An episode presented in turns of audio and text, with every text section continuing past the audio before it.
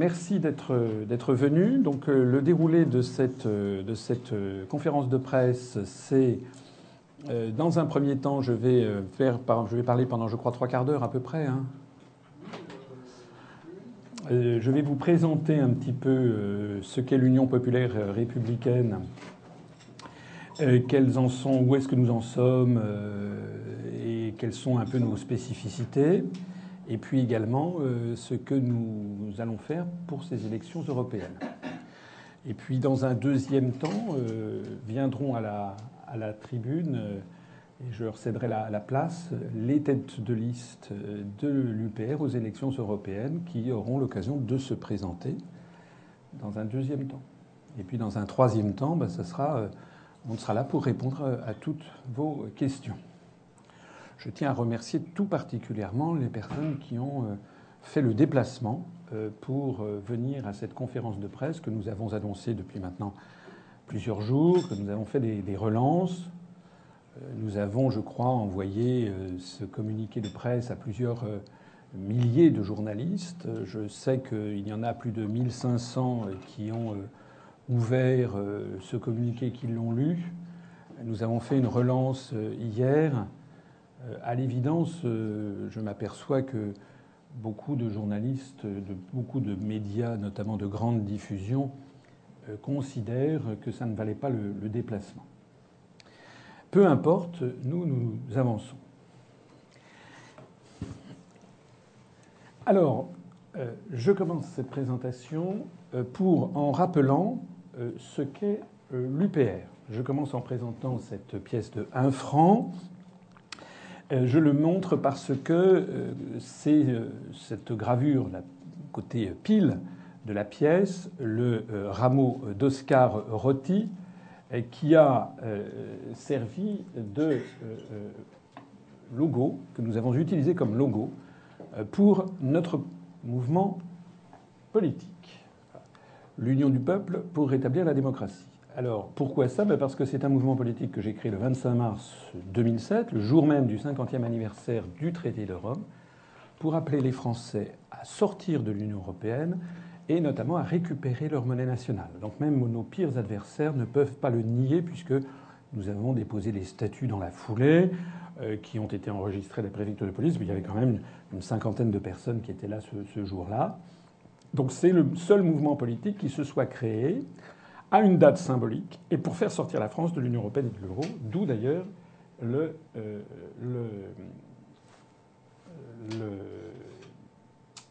ce rameau d'olivier.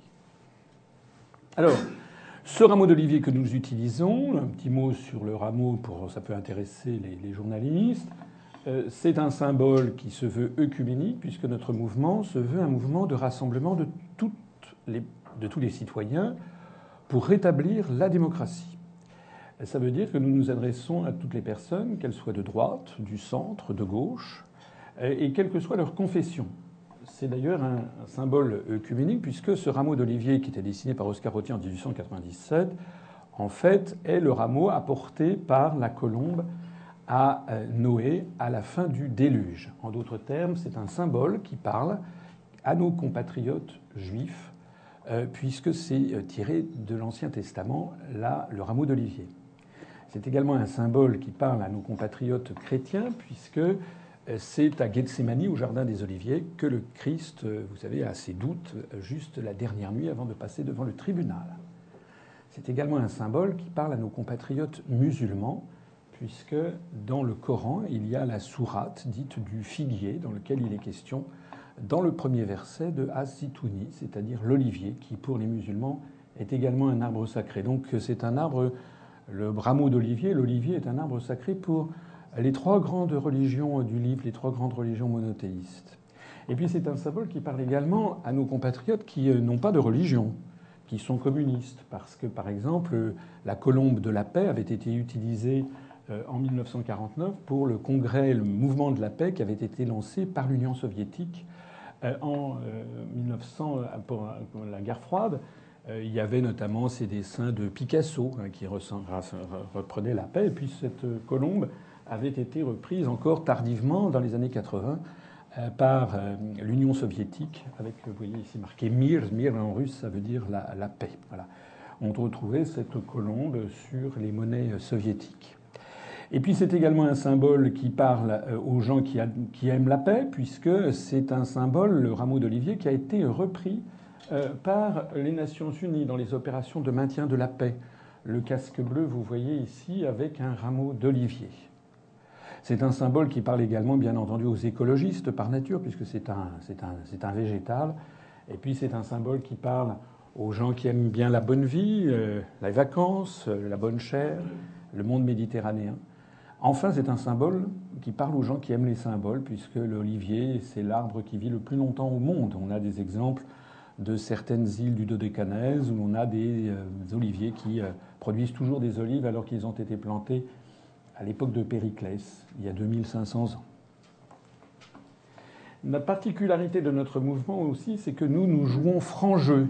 C'est le cas de le dire, puisque nous voulons rétablir le franc. Franc, ça veut dire libre, ça veut dire aussi droit, ça veut dire aussi euh, sans ambiguïté. Hein.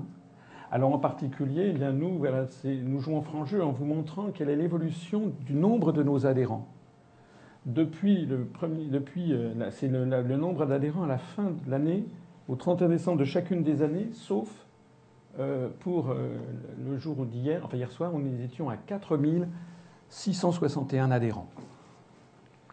Donc vous voyez que la progression de ce mouvement politique est impressionnante, puisque nous sommes passés de 47 fin 2007 à 88 fin 2008, 158 fin 2009, 343 fin 2010, 707 fin 2011 2158 fin 2012, 3786 fin 2013 et donc 4661 au 16 avril 2014. Pour vous donner un ordre, une comparaison, euh, je me suis permis d'ajouter des chiffres qui sont certains, puisqu'ils ont été dits, avoués. Il y a eu toute une communication faite euh, assez par franchise par le NPA de M. Besancenot, qui lui a connu exactement cette évolution puisque le NPA a été créé en 2009, et en 2009, le NPA avait eu, dans les semaines qui avaient suivi, dans la foulée notamment de l'élection présidentielle où Olivier Besancenot s'était fait connaître, était monté jusqu'à 9000 adhérents. Ils l'ont dit, hein, ils l'ont reconnu, et M. Besancenot a reconnu lui-même que désormais, ils sont tombés à 2500. Donc vous voyez un petit peu le phénomène qui, se produit avec des partis qui sont en train de s'effondrer, en tout cas qui ont des gros problèmes pour mobiliser les gens. Et nous, alors même que nous ne passons dans aucun média de grande diffusion, et je crains qu'à l'issue de cette conférence, ça ne change guère, eh bien nous avons un taux de croissance qui est tout à fait impressionnant et qui est de nature exponentielle. Je ne voudrais pas prendre que l'exemple du NPA, je voudrais aussi vous prendre par exemple le cas du, de l'UMP. On a appris, c'était en 2013, euh, c'était en, décembre 2000, euh, je sais plus exactement, enfin c'était en octobre 2013. Dans cet article du Nouvel Observateur, à Paris, l'UMP perd 80% de ses adhérents. Voilà. Et euh, le nombre d'adhérents, on apprenait donc qu'il y avait 3900 militants à jour de cotisation à Paris à l'UMP. Ici, c'est un scan de notre base de statistiques hier soir. À Paris, l'UPR a 393 adhérents. Ça veut donc dire que le nombre d'adhérents de l'UPR est égal à 10% à Paris du nombre des adhérents de l'UMP. Donc nous sommes petits encore, bien sûr, mais 10% de l'UMP à Paris, ça n'est quand même pas négligeable. Hein. D'autant plus que Paris est quand même une ville euh, qui était le fief de Jacques Chirac, n'oublions pas. Au passage, d'ailleurs, si on lit l'article du Nouvel Observateur, il est question, ils disent que le phénomène s'est retrouvé partout. Donc si on fait ce phénomène partout, comme nous avons 4660 euh, adhérents, 4661 adhérents, euh, on pourrait en inférer peut-être que l'UMP n'a en fait peut-être que 46 à 50 000 adhérents en France. On ne sait pas combien l'UMP a d'adhérents. Hein. On, dit 50, on dit souvent 100 000, 120 000, 150 000, même 300 000. Ça avait été annoncé dans la foulée de l'élection de, Nicolas Sarkozy. Il paraît qu'ils avaient atteint 330 000. En attendant, euh, voilà, la, la résultat, c'est que nous ne sommes plus du tout un, un groupuscule. Je voudrais aussi insister sur la répartition des âges de nos, nos des adhérents de, l'UPR par tranche d'âge. Euh, au 16 avril 2014, comme vous le voyez, c'est une courbe, ça part de 0 jusqu'à ça va jusqu'à 90 ans. Notre doyen d'âge a 88 ans, on en a même deux, 89 ans d'ailleurs, je crois. Et euh, la majorité de nos adhérents, 50% des adhérents de l'UPR, ont moins de 41 ans. Ce qui signifie que l'UPR est probablement, mais nous nous jouons carte sur table, hein, nous nous jouons franc jeu, tous les autres mouvements politiques cachent leur copie nous, nous estimons que nous sommes probablement le parti politique qui comptons la plus grande proportion de jeunes. Je voudrais également souligner une des caractéristiques de notre mouvement, c'est que l'UPR est désormais présente dans 54 États sur les cinq continents. Comme vous le voyez, l'Allemagne, l'Australie, l'Autriche, la Belgique, la Birmanie, le Brésil, la Bulgarie, le Cambodge, le Canada, la Chine, la Corée du Sud, le Costa Rica, la Côte d'Ivoire, le Danemark, Djibouti, l'Équateur, l'Espagne, les États-Unis, la Finlande, la France évidemment, le Guatemala, Hong Kong, la Hongrie, l'Inde, l'Irlande, l'Islande, l'Italie, le Japon, le Liban, la Lituanie, le Luxembourg, Madagascar, Maroc, le Maroc, l'île Maurice, Monaco, la Norvège, la Nouvelle-Zélande, les Pays-Bas, les Philippines, la Pologne, le Portugal, le Qatar, le Royaume-Uni, la Russie, le Sénégal, Singapour, le Soudan, la Suède, la Suisse, Taïwan, la Thaïlande, l'Ukraine, le Venezuela et le Vietnam. Nous avons des expatriés dans tous ces pays, et notamment nous en avons 22 en Allemagne, 30 en Belgique, 32 au Canada, 11 aux États-Unis, 33 au Royaume-Uni, 21 en Suisse. Alors si je signale ceci, c'est parce que en réalité, nous avons 254 adhérents qui sont des expatriés. Ça fait 5,4-5,5% du nombre total de nos adhérents, alors que dans la moyenne nationale, c'est 2% ce qui signifie que l'UPR compte une surreprésentation de Français expatriés, notamment des jeunes, y compris des jeunes qui travaillent. Je suis allé d'ailleurs en voir il n'y a pas longtemps à Londres, euh, des jeunes qui travaillent euh, dans des entreprises internationales, sur les marchés financiers euh, ou autres, ou à New York, ou à Tokyo, ou à Singapour. C'est la preuve que nos analyses sont lucides et qu'elles sont conformes à la réalité du monde telle qu'elle est perçue par ces jeunes Français qui sont allés s'expatrier en Australie, à Singapour, en Corée, aux États-Unis, au Canada, et qui découvrent euh, que la situation de la France est catastrophique d'une part, que la France disparaît de la surface du monde, et d'autre part, que les pays du monde qui réussissent n'appliquent absolument pas les mêmes méthodes que celles que l'on nous impose à nous. Un mot également euh, sur notre présence outre-mer. Nous avons 94 adhérents dans la France d'outre-mer, 13 en Guadeloupe, 9 en Martinique, 7 en Guyane, 38 adhérents à l'île de la Réunion, 4 à Mayotte, 3 à Saint-Martin, 2 à Saint-Barthélemy, 4 en Polynésie française, 2 à Wallis et Futuna et 12 adhérents en Nouvelle-Calédonie. Cette présence, euh, que nous souhaitons d'ailleurs renforcer, va nous permettre de présenter une liste aux élections européennes, une liste dans la circonscription Outre-mer. On essaiera d'ailleurs tout à l'heure d'être en duplex avec Dominique Frutt, qui est le tête de liste de la circonscription Outre-mer, qui est à l'île de la Réunion, et normalement le duplex devrait, devrait fonctionner. Alors, ce succès croissant est à peine croyable, si l'on y réfléchit bien. Pour un mouvement politique parti de zéro, qui ne compte aucun politicien connu, qui ne rassemble que des citoyens, dont plus de 90% n'avaient jamais adhéré à un parti auparavant, d'après, euh, comme ça, au pifomètre, les, demandes que je formule autour de. Quand je rencontre des, adhérents récents, je leur dis est-ce que vous étiez auparavant dans un parti politique? Dans l'écrasante majorité des cas, ça n'est pas le cas. Euh, y compris des personnes d'un âge, d'un âge euh, vénérable. Je me rappelle avoir reçu un courrier d'une dame qui était, euh, a, il y a un an, institutrice à la retraite dans le Pas-de-Calais, qui avait 77 ans, et qui m'a écrit un mot extrêmement gentil en disant Monsieur, pour la première fois de ma vie, j'adhère à un mouvement politique qui ne bénéficie d'aucun financement je le signale parce que la plupart des autres grands mouvements bénéficient soit de financements publics directs, soit de financements publics indirects, hein, puisque des mouvements euh, euh, comme par exemple DLR de M. Dupont-Aignan bénéficient de rétrocessions qui lui sont faites par des députés qui sont inscrit à l'UMP et qui n'a accès à aucun média de grande diffusion. Quelles sont donc les raisons de ce succès? La première raison, c'est que depuis sept ans, nous avons fait un immense effort d'éducation populaire. Voici ici la liste des 18 conférences que j'ai prononcées à travers la France depuis sept ans et dont, si j'ose dire, j'enrichis le, le, palmarès ou le catalogue, comme on dit des disques, euh, à peu près euh, tous les deux ou trois mois. L'histoire de France et qui gouverne réellement la France et l'Europe sont les deux conférences qui nous ont valu le plus de succès, le plus de notoriété et qui nous font que beaucoup de gens qui nous rencontrent euh, sont euh, très intéressés et d'ailleurs finissent par adhérer.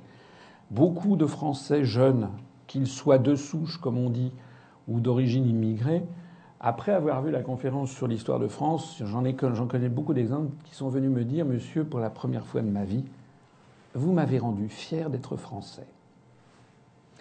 Il y a eu aussi les douze impasses de la construction européenne, les dix raisons qui nous imposent de sortir de l'Europe. Faut-il avoir peur de sortir de l'euro? L'Europe, c'est la paix, la paix avec un, E en forme d'euro. Ça, c'est un jeu de mots pour euh, montrer que beaucoup, il y a beaucoup d'intérêt financier à ce que les gens soient pour l'Europe. Hein. J'ai souligné ce point. L'Europe sécuritaire, nous, sommes le seul mouvement politique à attirer l'attention de nos compatriotes sur le caractère de plus en plus intrusif euh, et de remise en cause des libertés publiques de la construction européenne. Euh, la tragédie de l'euro, où j'explique justement un historique des monnaies plurinationales qui ont toujours explosé dans l'histoire, et puis les raisons pour lesquelles l'euro, de toute façon, ne pourra pas, euh, n'est pas viable. Et tout à l'heure, Vincent Brousseau, qui, est, qui nous a rejoint, qui est un, des deux économistes qui était à la direction de la politique monétaire à la Banque centrale européenne, nous en dira peut-être un, mot. Il est tête de liste dans la région euh, centre. La construction européenne est-elle encore démocratique? La tromperie universelle comme mode de gouvernement? Euh, ça fait allusion à une phrase tirée de 1984 de George Orwell. En ces temps de tromperie universelle, dire la vérité devient un acte révolutionnaire. Mais où est passée la République française, où je montre que les articles de la Constitution de la Ve République sont bafoués euh, dans l'indifférence générale, notamment dans celle du Conseil constitutionnel? Ce que cache la politique des euro-régions, où je montre que c'est une politique de démantèlement des nations et en particulier de la France? Les États-Unis sont-ils devenus une dictature fascisante? Les évolutions de la première puissance mondiale dans tous les domaines sont extrêmement inquiétantes. L'hyperpuissance américaine est-elle sur le déclin? L'Europe, c'est la guerre qui permet de contrebattre l'un des slogans favoris de, l'oligarchie qui nous assure que l'Europe, c'est la paix? Non. Nous montrons que l'Europe, en fait, nous entraîne vers des guerres de plus en plus nombreuses. Il suffit d'ailleurs de regarder ce qui se passe, euh, par exemple, en Irak, euh, en Syrie, euh, maintenant en Ukraine, pour voir un petit peu dans quel schéma géopolitique nous sommes englués. Les partis politiques respectent-ils l'intelligence des Français ou je, décortique toutes les manipulations faites euh, par l'ensemble de la sphère politique française pour montrer comment on, circonvient euh, la volonté des Français, on, les manipule, on leur fait croire des choses euh, des, programmes qui n'existent pas. On leur tient des promesses dont ceux qui les tiennent savent pertinemment qu'elles ne pourront jamais être tenues parce qu'elles contreviennent frontalement aux traités européens que par ailleurs ils ne veulent pas dénoncer. Et puis le dernier, la dernière année, les origines cachées de la construction européenne, où je montre euh, quelle est l'origine de la construction européenne, disons avant 1957, hein, et je remonte jusqu'au milieu, même jusqu'au Moyen Âge puis au milieu du XIXe siècle avec le discours de Victor Hugo, et puis surtout à partir des années 20 et des années 30. Alors, ceci fait que nous avons maintenant, j'ai parcouru la France euh, personnellement, que là ce sont quelques photos de, de public, à Ponto Combo, je suis allé également à l'étranger, je suis allé en Angleterre, à Londres, je suis allé à Athènes pour le colloque de l'EPAM, là c'était à Strasbourg devant l'Institut d'études politiques. Euh, j'ai euh, fait au moins 350 conférences depuis 7 ans. Je me réjouis d'ailleurs de constater que maintenant je ne suis plus tout à fait seul. Je voudrais souligner notamment que Régis Chaman, qui est colonel, jeune colonel en retraite, il a 54 ans, de l'armée de l'air, euh, fait également des, conférences qui ont, du succès. Il y en a également dans la région de Lyon plusieurs euh, adhérents et militants qui se sont mis à faire. Chacun fait la sienne d'ailleurs. Hein. Il ne s'agit pas de. Chacun a sa personnalité, chacun doit défendre un petit peu les sujets qu'il de prédilection. L'UPR est donc le seul parti qui respecte autant l'intelligence des Français et puis aussi des autres peuples, hein, parce que c'est une des caractéristiques que nous avons, c'est que nous sommes très ouverts sur le monde. Donc ça, c'était la première raison. La première raison, c'est cet immense effort d'éducation populaire. Raison de notre succès. La deuxième raison, c'est que seul l'UPR va au fond des choses pour diagnostiquer les raisons du déclin de la France. Nous sommes comme un, médecin qui, voyant arriver un malade, un patient, ne se contente pas d'un diagnostic superficiel. Nous allons au fond, si cette personne a des, signaux un peu inquiétants, euh, on va lui faire faire un bon médecin, va lui faire faire des analyses de sang, une biopsie par exemple d'un ganglion, etc., pour diagnostiquer ce qu'il a. Il va pas dire ah oui vous avez perdu 25 kilos, c'est simplement un petit coup de pompe, allez donc vous reposer une semaine. Bon, non, nous nous allons au fond des choses. Ça veut dire quoi Aller au fond des choses? Ça veut dire d'où vient le malaise, le mal de vivre, la crise d'abord et avant tout morale que traverse la France et le peuple français? Sur la base de preuves irréfutables, que d'ailleurs aucun de nos adversaires ne conteste vraiment. D'ailleurs, pour ça que je n'arrive pas à avoir de débat. L'UPR diagnostique que la France et tout le continent européen sont victimes d'une stratégie de domination géopolitique perfidement dénommée construction européenne alors qu'elle n'a rien d'européen, qui a été conçue à l'origine, dans les années 20, par des grands conglomérats allemands, les concerns allemands et anglo-saxons, qui a été reprise par l'Allemagne hitlérienne sous le concept d'Europe nouvelle, et qui a été ensuite reprise, à chaque fois évidemment la transmutant avec d'autres formes, par les États-Unis depuis 1945 et jusqu'à nos jours, à leur profit.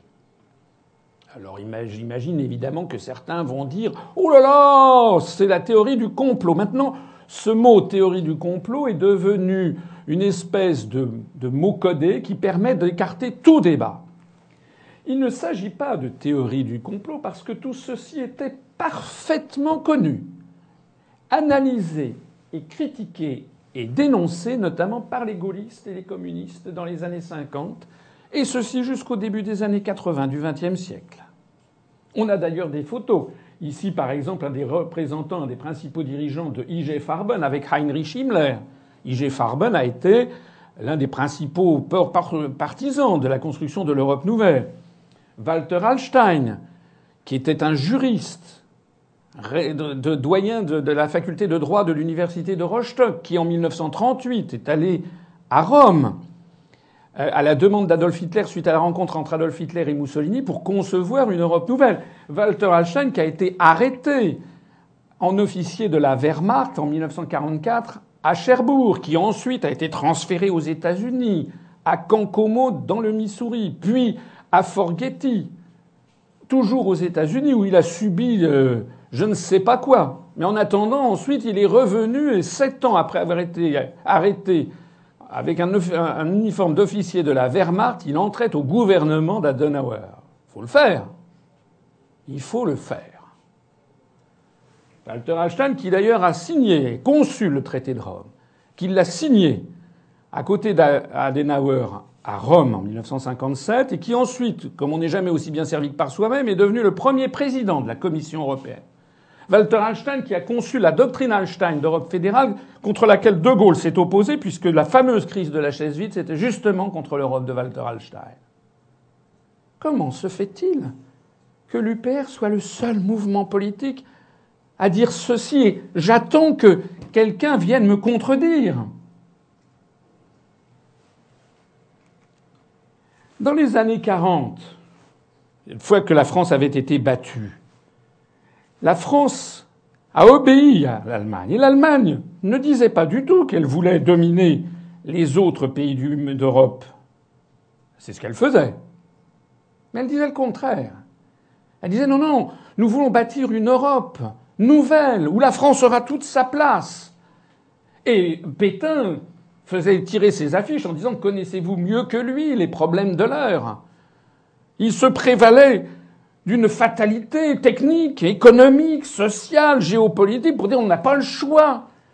De Gaulle était considéré comme un hurluberlu, un imbécile, un fou, d'ailleurs condamné à mort à deux reprises par contumace. Toute l'oligarchie française, tous les hauts fonctionnaires, les médias, les, les, les, académiciens, les professeurs de médecine, les grands présidents de groupes, tout le monde était pétainiste. On inaugurait d'ailleurs en 41 et en 42 à deux reprises une exposition sur la France européenne. Ici, on voit d'ailleurs sur, ce, sur ce, cette brochure de l'époque, la France européenne, il est marqué Construction de l'Europe. Et dans cette exposition tenue au Grand Palais en 1941, on voyait la présentation de l'Europe d'hier avec des frontières cloisonnées et de l'Europe de demain, grâce à la nouvelle Europe proposée par le chancelier Adolf Hitler, qui était une Europe où tout pourrait circuler sans entrave. D'ailleurs, on se prévalait de Charlemagne. Vous voyez cette carte postale de 1942 qui fêtait le 1200e anniversaire de 742, la naissance probable de Charlemagne. Et l'agrandissement de cette carte postale, lisez-le, l'Empire européen de Charlemagne, 12 siècles avant que s'esquisse aujourd'hui la communauté européenne. On est en 1942.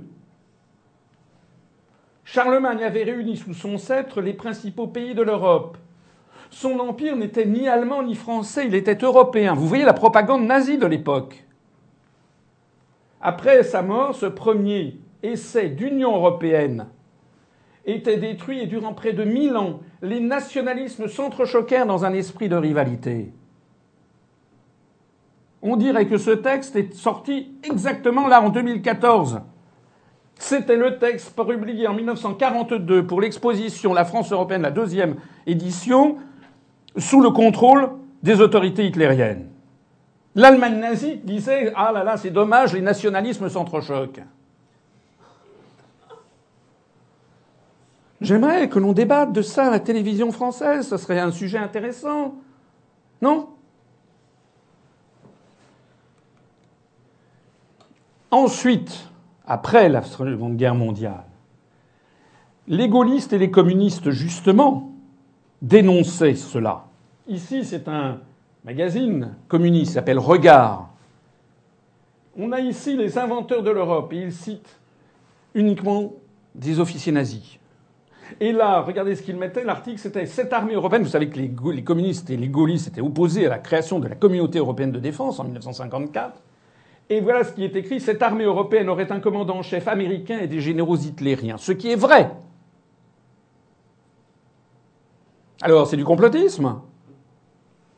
Non, c'était, ça, c'était lu par des millions de personnes. À l'époque, le Parti communiste faisait 27% des suffrages en 1949.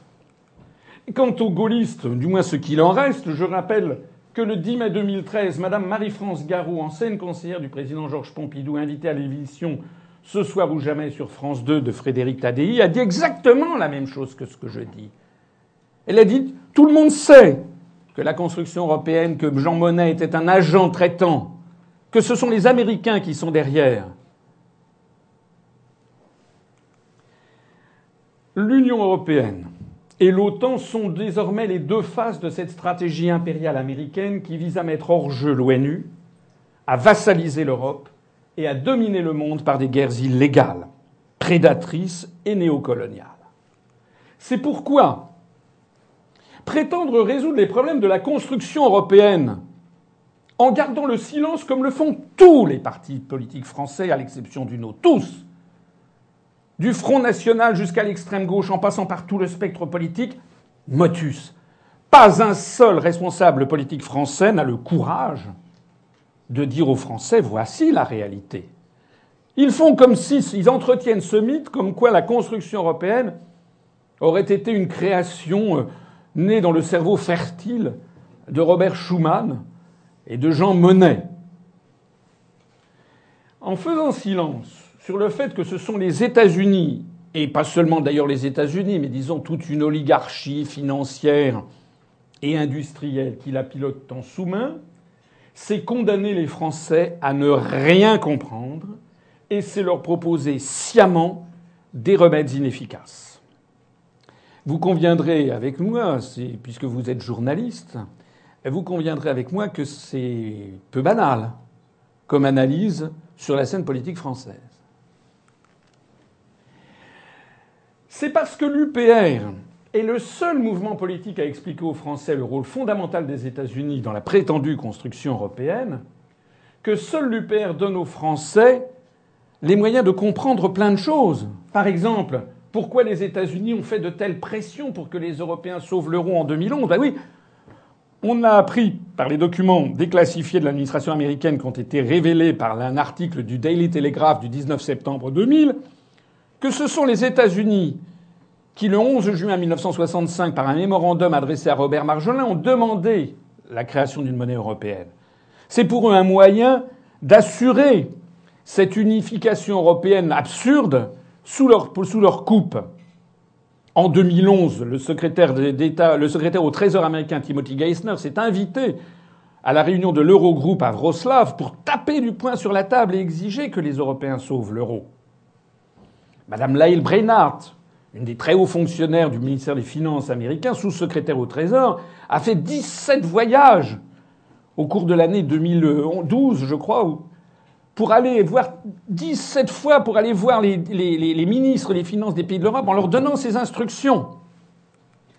C'est également nous qui, on permet avec nos analyses, on explique aux Français, on donne aux Français les moyens de comprendre pourquoi on nous explique que la Turquie doit entrer dans l'Union européenne.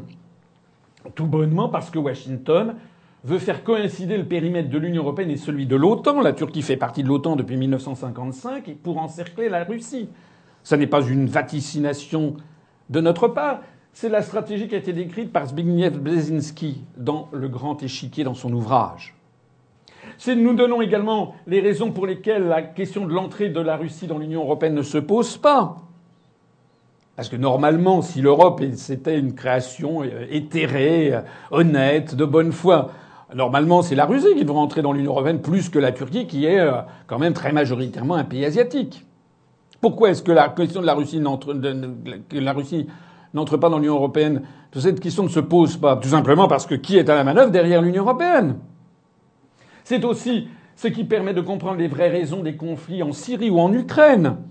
Il s'agit de, rattacher de force l'Ukraine à l'Union européenne dans le cadre d'une grande opération géopolitique de, de contournement, enfin d'encerclement de la puissance russe jusque dans ses proximités immédiates. Si on ne comprend pas ça, les Français ne peuvent pas comprendre ce qui se passe en Ukraine. Et c'est extrêmement dangereux puisque nous sommes entraînés dans un conflit qui peut dégénérer éventuellement en conflit planétaire. Donc il est quand même grand temps que les Français se, commencent à comprendre dans quoi on les entraîne. C'est ce qui permet aussi de comprendre les vraies raisons du grand marché transatlantique, où l'on est en train d'abandonner toutes les dernières protections que l'Europe pouvait avoir face aux États-Unis d'Amérique. On va donner un pouvoir aux grandes entreprises multinationales qui deviendront les égales des États, qui pourront faire condamner des États si des États prennent des décisions qui leur déplaisent ou non parce que ça serait non conforme à une attente légitime des entreprises. Mais où allons-nous? Tout ceci est devenant bien entendu de Washington. C'est ce qui permet aussi de comprendre les vraies raisons de la politique dite des euro-régions. Puisque la politique de Washington consiste en ce moment constamment à essayer de pulvériser les États-nations ils ne font que ça. Partout où ils passent, les nations trépassent, les États plus exactement trépassent. En Afghanistan, foyer de purulence. En Irak, foyer de purulence. Au Soudan, le Sud-Soudan qui a été qui a proclamé son indépendance avec un référendum soutenu par les États-Unis. Exactement d'ailleurs ce qui s'est passé en Ukraine, en Crimée, dans l'autre sens. Bon. Foyer de purulence. En Libye, où la France et l'Angleterre ont été poussées en avant, mais évidemment avec le soutien de Washington par derrière. Foyer de purulence. En Syrie, foyer de purulence. L'Ukraine est en train maintenant de basculer dans l'anarchie généralisée. C'est la même chose qui se passe. D'ailleurs, vous pourrez noter, si vous regardez la situation euh, euh, politique actuelle, qu'il y a au Royaume-Uni, il y avait deux projets de référendum concomitants. L'un sur l'indépendance de l'Écosse, qui doit se tenir au mois de septembre prochain. L'autre sur la sortie du Royaume-Uni de l'Union européenne, qui est réclamée à corps et à cri par une majorité de Britanniques. Les Américains ont délégué un secrétaire d'État chargé des affaires européennes à Londres pour empêcher le gouvernement Cameron de faire le deuxième référendum, celui sur la sortie de l'Union européenne. En revanche, ils n'ont rien dit sur l'indépendance de l'Écosse ou l'indépendance de la Catalogne. Non, la seule chose qui les préoccupe, c'est qu'il y ait un référendum au Royaume-Uni sur l'indépendance du Royaume-Uni de l'Union européenne, parce que là, ils risqueraient de gagner. Et là, ce serait le début de démantèlement du glacis géopolitique qu'ils ont acquis après 1945 en Europe, en se partageant l'Europe après les conférences de Téhéran, de Yalta et de Potsdam entre Roosevelt, dans un premier temps, Truman à Potsdam du côté américain et Staline du côté soviétique. Que disent les autres partis politiques français de ces sujets essentiels? Rien. Alors qu'il s'agit de la survie de la France, alors qu'il s'agit d'éventuels conflits planétaires. On le voit en ce moment avec la Russie. la situation ne cesse de se dégrader alors qu'il s'agit du maintien de notre niveau de vie, du maintien de notre tissu industriel. Les médias de, grande diffusion expliquent-ils ces raisons essentielles? Pas davantage. D'ailleurs, comme ils ne sont pas venus non plus euh, aujourd'hui, euh, ils vont encore rester dans l'ignorance. Or, les Français en ont assez qu'on les prenne pour des abrutis. Ils en ont assez.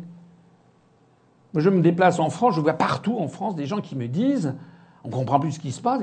pour la première fois, on comprend grâce à vous ce qui se passe. Ben oui, je leur dis ce qui se passe.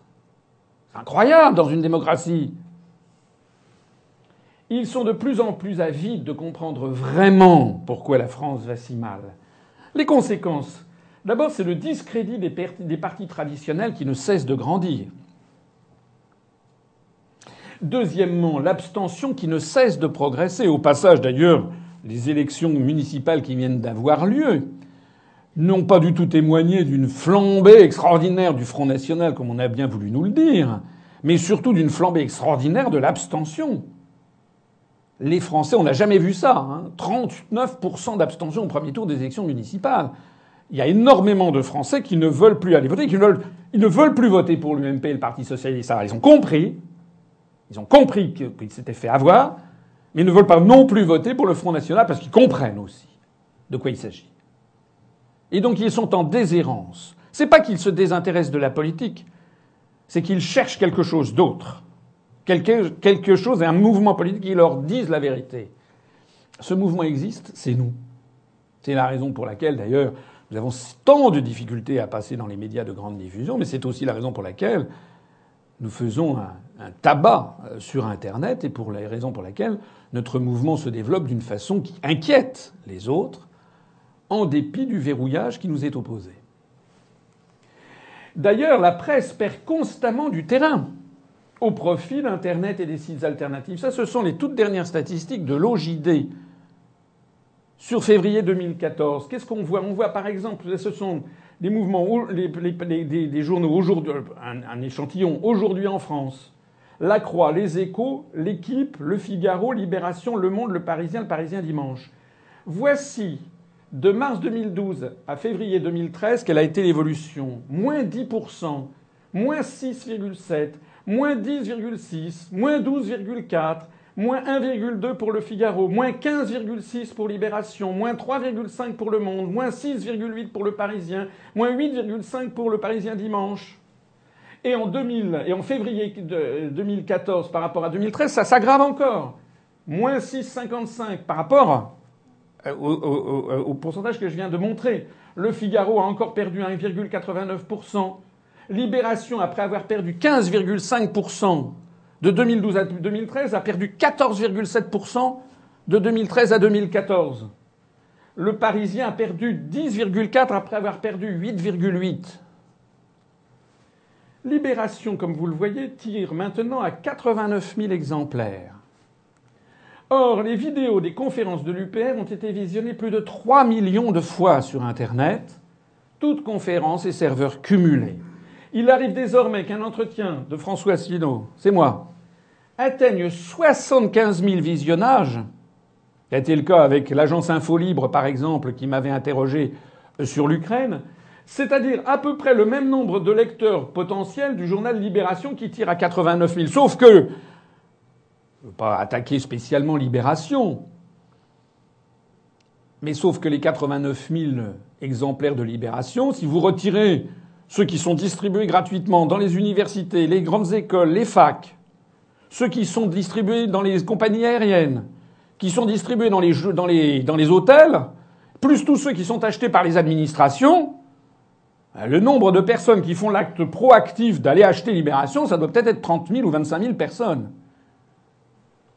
En plus de ça, les gens qui viennent m'écouter, l'intervention de l'entretien que j'avais fait sur l'Ukraine, ils vont m'écouter de façon proactive. Ils veulent savoir ce que je dis. Euh, le lecteur de Libération, euh, regarde ça. C'est la raison pour laquelle actuellement, et ça c'est quelque chose qui est, qui est très important pour l'évolution à venir, c'est que la presse est en train de perdre son emprise sur la société française. Alors, c'est une évolution. Il y a encore des beaux restes, notamment les télévisions. Mais c'est une évolution fatale qui est due justement à ce que je montrais tout à l'heure. Je signale au passage que le site internet de l'UPR, www.upr.fr, est désormais le deuxième site le plus consulté de tous les partis politiques français selon le, site qui, répertorie ça par les flux de consultation, Alexa Ranking, en avril 2014. Le, site, le parti politique le plus consulté, dont le site est le plus consulté, c'est le Front National. Mais nous arrivons après. Sur 2 millions de sites dans le monde supervisés par Alexa Ranking, le Front National de mémoire est au 45 millième rang mondial. Nous, nous sommes au 89 millième rang mondial. Sur les 2 millions de sites les plus visités. C'est quand même pas mal. L'UMP doit être au 150 millième rang mondial. Le Parti socialiste, tout ce, petit monde sont après nous. La troisième raison de notre succès, c'est que seul l'UPR explique aux Français que les traités européens imposent une politique unique.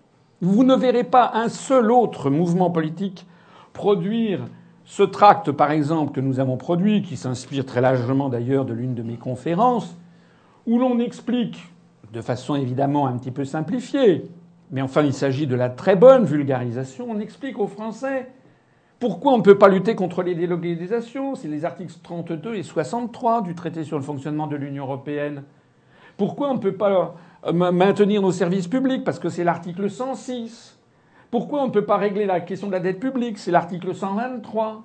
Pourquoi notre politique internationale et notre défense sont sous la coupe des Américains? C'est l'article 42 qui nous place sous l'OTAN, du traité de l'Union européenne, etc., etc. Et puis nous expliquons aussi qu'il y a un moyen d'en sortir, c'est l'article 50 du traité sur l'Union européenne qui permet, qui donne le droit à tous les États, à tous les peuples de sortir de l'Union européenne s'ils le veulent. C'est d'ailleurs obligatoire, c'est prévu dans le droit international public. Notez bien d'ailleurs que nous sommes le seul mouvement politique français à expliquer aux Français qu'il existe un article, qui est l'article 50, qui permet de sortir de l'Union européenne. Aucun autre mouvement, y compris les pseudo-souverainistes, eurocritiques et autres, n'en parle jamais. D'ailleurs, ils ne proposent jamais de sortir de l'Union européenne, comme nous allons le voir. La quatrième raison, c'est que seul l'UPR ne propose pas une autre Europe et explique que c'est impossible. Ici, vous avez une collection assez extraordinaire d'affiches de tous les partis politiques français qui vous proposent de changer d'Europe, une autre Europe. Le bloc identitaire, mouvement d'extrême droite, l'Europe que nous voulons. Là, vous voyez un peu caché, c'est la profession de foi de l'UMP aux élections européennes de 2009 qui disait nous voulons changer d'Europe. En dessous, c'est Philippe de Villiers. Oui à l'Europe, changeons d'Europe. Après, c'est Bruno Gollnisch du Front National. Hein. Pour euh, sauver la France, changeons d'Europe. Après, c'est M. Dupont-Aignan. Nous ne subissons plus cette Europe, changeons-la. Le Front de gauche pour changer d'Europe. Le PCF, oui, à une autre Europe. Oui, rouge, une autre Europe est possible. La voix du peuple pour une autre Europe. Monsieur Darlene Désir, le Parti socialiste, changer d'Europe. Maintenant, ça c'était en 2009. Mais en 1979, c'était euh, changer l'Europe. Et 30 ans avant, c'était le même slogan. Les Verts pour qu'une autre Europe soit possible. On se moque de qui? Le plus extraordinaire a été Madame Le Pen, qui a été interrogée à la télévision française. Elle a le droit, évidemment. Elle est invitée constamment à la télévision française. Madame Le Pen donc euh, a, été à l'émission des paroles et des actes avec David Pujadas et s'est permise, devant des millions de téléspectateurs, de faire un plagiat, une copie de notre dossier sur l'autre Europe, en reprenant d'ailleurs les mêmes photos, les mêmes affiches que celles que nous avons, en reprenant même le même texte. Hein. Le même texte que celui, le même titre, on a fait les agrandissements. On vient d'envoyer ceci à la direction de France 2 pour demander un droit de, réponse et nous allons en avertir le CSA. Mais Madame Le Pen, non seulement est une plagiaire, mais en plus de ça a eu le culot de s'attribuer la pensée qu'elle était contre une autre Europe, alors que qu'est-ce qu'elle propose, comme le dit M. Golnisch, elle propose elle aussi une autre Europe. Elle propose dans son discours officiel, le programme, allez le voir si vous ne le croyez pas, elle propose de renégocier les traités européens. C'est vraiment se, se, moquer du monde d'une façon euh, qui dépasse l'entendement. Je l'ai dit et redit, nous payons une caisse de champagne, 24 bouteilles, à une personne qui est capable de nous apporter une profession de foi du Front National au cours des années écoulées, dans lequel le Front National dirait Nous proposons de sortir de l'Union européenne de façon unilatérale et au plus vite par l'article 50. Non. La profession de foi de Mme Le Pen aux élections présidentielles de 2012 ne parlait même pas de l'euro. Idem pour M. Dupont-Aignan. Reprenez les professions de foi du Front National aux élections européennes de 2009, aux élections présidentielles de 2007, de 2012, aux élections législatives de 2007 et de 2012, allez les voir. J'attends euh, les caisses de champagne, je pense que je peux les garder longtemps. Alors je ne vous proposerai pas, sinon on n'a pas les moyens. L'UPR est le seul mouvement politique à expliquer qu'une autre Europe est impossible car changer profondément les traités impose l'unanimité des 28 États membres. L'unanimité. C'est l'article 48 du traité de l'Union européenne, le TU, qui porte bien son nom. Pour avoir une Europe à la française, il faudrait obtenir, par exemple, que le Royaume-Uni, les Pays-Bas et le Luxembourg acceptent la fin de la libre circulation des capitaux, alors que c'est un élément décisif de production de leur richesse nationale. Il faudrait se tirer une balle à la tête. Ils ne le feront jamais. Il faudrait obtenir que le Portugal, le Royaume-Uni, tous les pays de l'Est acceptent la fin de la subordination à l'OTAN, alors que c'est la clé de voûte de leur doctrine de défense nationale. Le Portugal, par exemple, a la base des Açores qui le fait vivre. La Pologne, les pays baltes ont absolument besoin du parapluie américain pour se protéger des Russes et accessoirement des Allemands. Il faudrait, pour obtenir une Europe à la française, que l'Allemagne, la Finlande, les Pays-Bas acceptent une gestion inflationniste de la, de la monnaie européenne, de la BCE, alors que la solidité de la monnaie est au cœur même de leur consensus national. On demanderait donc, pour avoir une Europe à la française, que tous les autres États se suicident. Eh ben non. Comme disent les Chinois, c'est dormir toute sa vie que de croire à ses rêves. Ça n'arrivera pas. D'ailleurs, calcul statistique à l'appui que j'ai présenté à l'école polytechnique devant des étudiants de l'école polytechnique qui ont tous approuvé.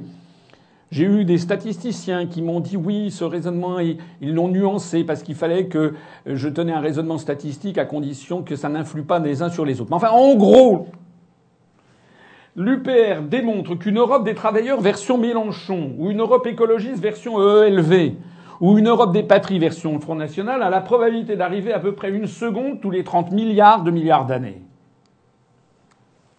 J'attends de pouvoir avoir un débat à la télévision française avec Madame Le Pen, Monsieur Mélenchon, Monsieur Dupont-Aignan, Monsieur Copé, euh, Monsieur Cambadélis qui a succédé euh, au Désir, Monsieur Désir, pardon, euh, Monsieur je ne sais plus qui, Madame Cos de EELV.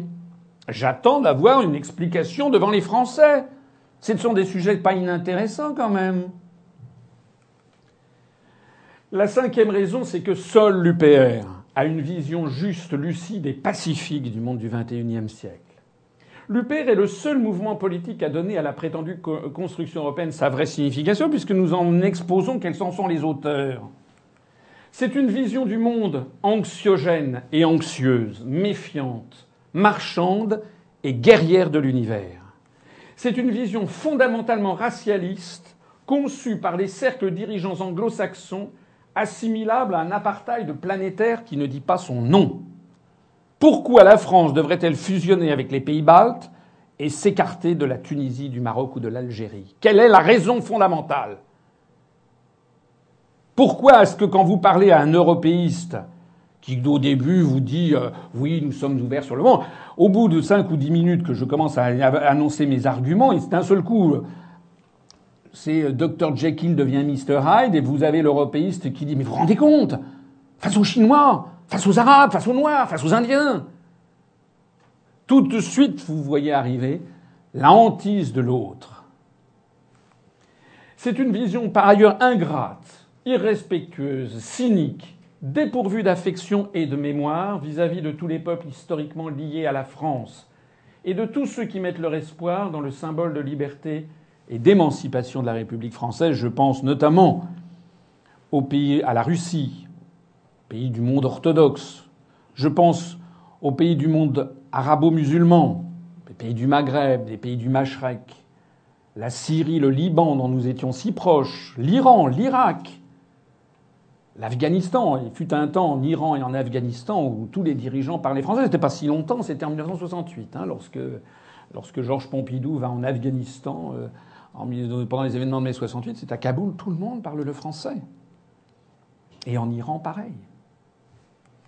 L'UPR veut sortir de l'Union européenne parce que cette vision du monde qui nous est imposée, cette vision du monde au XXIe siècle, c'est exactement le contraire du génie de la civilisation française qui est d'être universelle. Nous devons refuser le principe même de la construction européenne parce que nous refusons la marchandisation du monde à outrance et parce que nous, refusons également les distinctions délétère, fumeuse, perverse entre ce que j'appellerais des peuples serviettes, ceux qui auraient feraient partie de cet empire euro-atlantiste, et puis les peuples torchons, tous les autres pays du monde avec lesquels hypocritement on dit mais si si si on est en, bon terme, mais vis-à-vis desquels on est en train de se refermer. C'est cette vision-là. Donc euh, je me permets d'insister parce que l'affaire est d'importance. L'UPR est le seul mouvement politique français à avoir une, ce que les Allemands appellent Weltanschauung, une vision du monde de ce qu'ils veulent. Les autres, partis politiques français n'ont aucune vision. Ils ont la politique du chien crevé au fil de l'eau. Ils ont la politique, ah là là, on continue, quoi. On continue l'existant. Voilà. On a la même stratégie. Autre proverbe chinois, avoir toujours la même stratégie, c'est ne pas avoir de stratégie.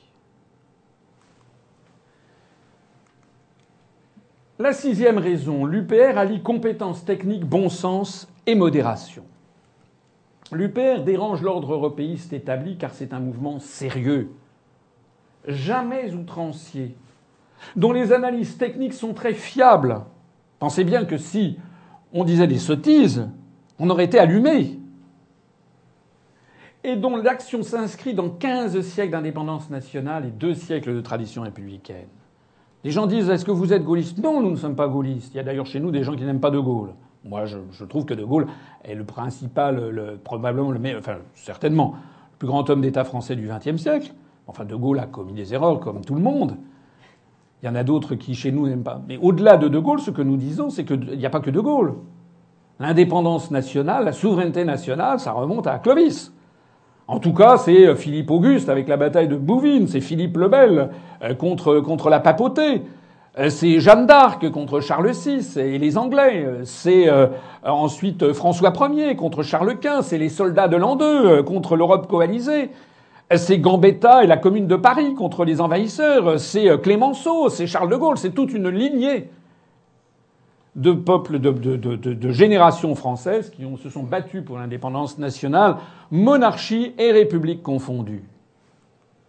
Nous ne sommes pas des professionnels de la politique et nous comptons parmi nous des personnalités extrêmement compétentes. Je n'aurai pas l'audace de me citer, mais je citerai le colonel Régis Chamagne, qui se présentera tout à l'heure, qui est quand même l'auteur du seul ouvrage en français de stratégie aérienne qui a été primé par l'Académie des sciences morales et politiques. C'est pas n'importe qui. Je voudrais signaler également l'économiste Vincent Brousseau, dont je parlais tout à l'heure, qui a travaillé pendant 15 ans à la Banque centrale européenne, qui est un des meilleurs experts français, peut-être même mondiaux, du fonctionnement interne de l'euro. Aucun autre mouvement politique français n'est capable de présenter ça. Je voudrais signaler l'amiral Debray, Michel Debray, amiral en retraite, qui a quand même commandé successivement les porte-avions nucléaires Foch et Clémenceau. Je voudrais signaler également beaucoup d'anonymes, des jeunes cadres bancaires. On en a plusieurs qui sont, qui dirigent des, têtes, listes, qui sont têtes de liste dans nos régions, des agriculteurs performants, des juristes, des informaticiens pointus, des graphistes talentueux. Je vais m'arrêter là parce que sinon nous avons à peu près toutes les professions, sauf, sauf les très grands dirigeants de grandes entreprises privées et de banques. Ça, nous n'en avons pas.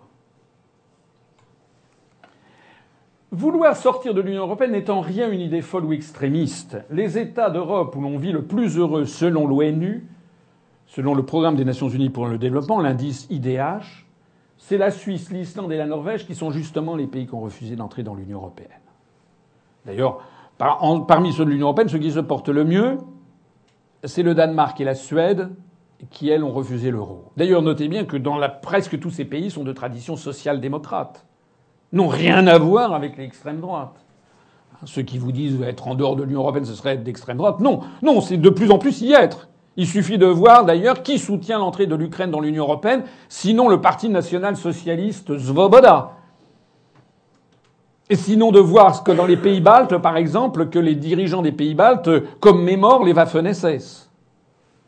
La folie et l'extrémisme sont le fait, sont le fait des européistes qui violent les référendums, pas seulement en France en 2005.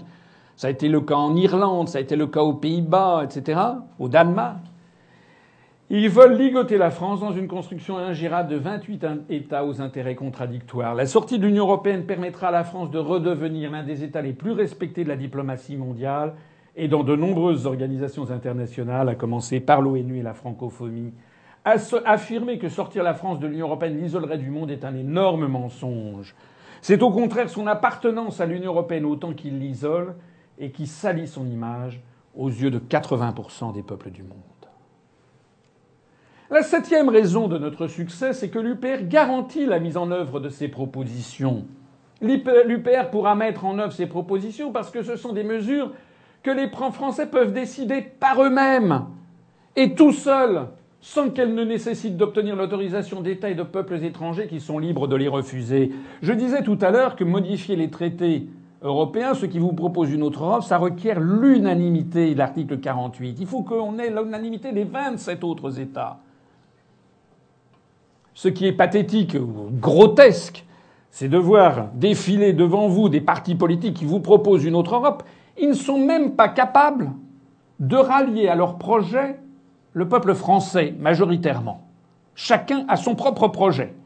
Le FN, les écolos, les socialistes, l'UMP, euh, le Modem, le Front de gauche, ils ont chacun leur propre projet. Ils ne sont pas capables de le faire partager aux Français et ils prétendent que les 27 autres États vont tomber d'accord avec eux. Alors que pour sortir de l'Union européenne, c'est l'article 50 qui ne nécessite que la seule volonté du peuple français, c'est ça qui change tout.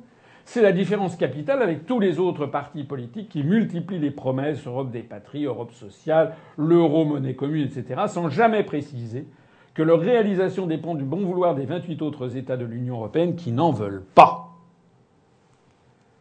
La huitième raison, c'est que l'UPR rassemble pour de bon au-dessus du clivage droite-gauche. Presque tous les partis politiques affirment vouloir rassembler des Français. Très bien. Mais aucun ne s'en donne les moyens pour de bon, puisqu'ils passent tous des alliances où ils adoptent tous des discours qui divisent les Français selon les clichés et les clivages droite-gauche. Front National, maintenant, qui prétend rassembler la droite et la gauche. Mais ça, qui, tombe dans le panneau À part Madame Le Pen qui suit les conseils de Philippot, lequel Philippot vient écouter comme ça, note tout ce que je peux dire pour essayer de le piquer, le salir. Ce n'est pas le cas de l'UPR qui ne s'intéresse qu'à rendre aux Français leur démocratie la liberté de la France et qui s'interdit donc de préempter le choix des Français sur les sujets clivants. On veut rendre aux Français leur démocratie, on ne va pas leur proposer un truc où il y a tout, voilà, euh, jusqu'à la fin des temps. Non, on leur propose un programme, on va en parler dans un instant, avec remettre la France sur les rails, et puis après ça, euh, les Français feront ce qu'ils pourront. À part les grandes mesures cadres inspirées du Conseil national de la résistance, l'UPR ne prend pas de position ni sur les choix économiques futurs. Que les gens, il y a chez nous des libéraux, des étatistes, des interventionnistes, des socialistes, des marxistes. On verra ça après, une fois qu'on aura récupéré les manettes. C'est exactement comme sous la résistance. Il y avait des gaullistes, il y avait des, chefs d'entreprise, il y avait des communistes. On ne prend pas de position sur les choix énergétiques futurs. Le nucléaire, le gaz de schiste, l'éolien, il y a chez nous des partisans des uns et des autres. On verra ça ultérieurement. Si on se déchire là-dessus maintenant, on n'avancera pas. On ne prend pas non plus de position sur les grands choix de société. Mariage pour tous, euthanasie, migration, nous n'avons pas pris de position sur ces questions. Il y a chez nous des avis très divergents. Nous sommes, nous laissons les gens garder leur opinion sur ces sujets qui sont d'un second ordre. En revanche, nous nous focalisons sur la priorité des priorités. Nous voulons sortir de la prison. Quand vous êtes dans une prison, si vous avez 28 personnes dans une cellule et qu'on trouve un moyen de pousser une, pierre pour en sortir, eh ben on se met tous à pousser la pierre. Ce que vous propose le Front National ou le Front de gauche, c'est dire ah non non non non non non non, je ne pousserai la pierre qu'à condition que je suis certain de tourner à droite à la sortie. Et d'autres, ah non, moi, c'est seulement si je tourne à gauche. donc personne ne... Et on reste dans, le, dans la même prison. C'est pour cela que l'UPR rassemble des Français de tous les bords. L'UPR est un parti de libération nationale, un rassemblement provisoire qui n'a pas vocation à anticiper sur tous les choix que les Français feront démocratiquement une fois qu'ils auront recouvré leur souveraineté et leur indépendance. La neuvième raison, et avant-dernière, c'est qu'à l'UPR, il n'y a pas d'entourloupe politicarde. L'UPER n'a rien à voir avec tous ces partis où l'on répartit les rôles pour ratisser large sont la tactique des lieutenants. Vous savez, ces partis, l'UMP, le PS, le FN, vous avez un dirigeant qui se dit pour l'euro, un autre qui se dit pour la sortie, un troisième qui condamne la rentrée dans la France dans l'OTAN, un quatrième qui dit que au contraire c'est très bien. L'UPR n'a rien à voir avec ces partis où le principal dirigeant joue les caméléons en changeant son discours et en multipliant les contradictions rien que pour satisfaire chacun de ses publics à tour de rôle. M. Dupont-Aignan est un spécialiste en la matière. On a fait un jour, ça donne le tournis. Ça change constamment. Un jour, faut sortir de l'Europe. Le lendemain, il, se, il brocarde la sortie de l'Europe. Après ça, c'est l'article 50. Après ça, l'article 50 n'a aucun sens. Et puis après ça, il fait alliance avec les, la droite de la droite, avec le CNI au régional de 2010. Et puis après ça, il dit qu'il est à gauche. Et puis après ça, il tend la perche à Madame Le Pen. Et puis après ça, il dit c'est un scandale qu'on l'assimile au Front National. Et puis après ça, il soutient la candidature de Robert Ménard au municipal de Béziers, qui est le candidat du Front National et du bloc identitaire. Et puis etc., etc. Pourquoi ça? Bah, Parce que M. Dupont-Aignan prend les gens pour des imbéciles. Il pense que s'il dit à chaque fois quelque chose de différent, chacun va retenir ce qui lui plaît. Voilà. Il n'est pas le seul, hein, d'ailleurs. C'est aussi ce que fait le Front National, ce que fait M. Mélenchon. C'est comme ça que ça marche. Et nous, non. Nous, non. Nous, nous sommes, nous jouons franc jeu. L'UPR n'est pas ce genre d'auberge espagnole peuplé de caméléons et d'opportunistes. À l'UPR, tout le monde dit et écrit la même chose tout le temps et à tout le monde, conformément à notre charte, sur, nos grandes orientations. Hein. Puisque je l'ai dit à l'instant, les gens ont tout à fait le droit, sur tous les autres sujets que j'évoquais, d'avoir par devers eux leurs propres opinions. Mais ils savent que notre parti, justement, ne prendra pas d'opinion là-dessus, ne prendra pas de position, qu'on restaurera la démocratie et qu'après on, rendra la démocratie aux Français. L'UP respecte les Français et mettent un point d'honneur à tenir la parole donnée. C'est d'ailleurs une des choses dont, les Français ont le plus besoin. Retrouver confiance en la politique, retrouver confiance à quelqu'un qui dit ça, je peux lui faire confiance. L'UPR dit toujours ce qu'elle va faire et fait toujours ce qu'elle a dit. je mets quiconque au défi de me prouver le contraire depuis sept ans que j'ai créé ce mouvement politique.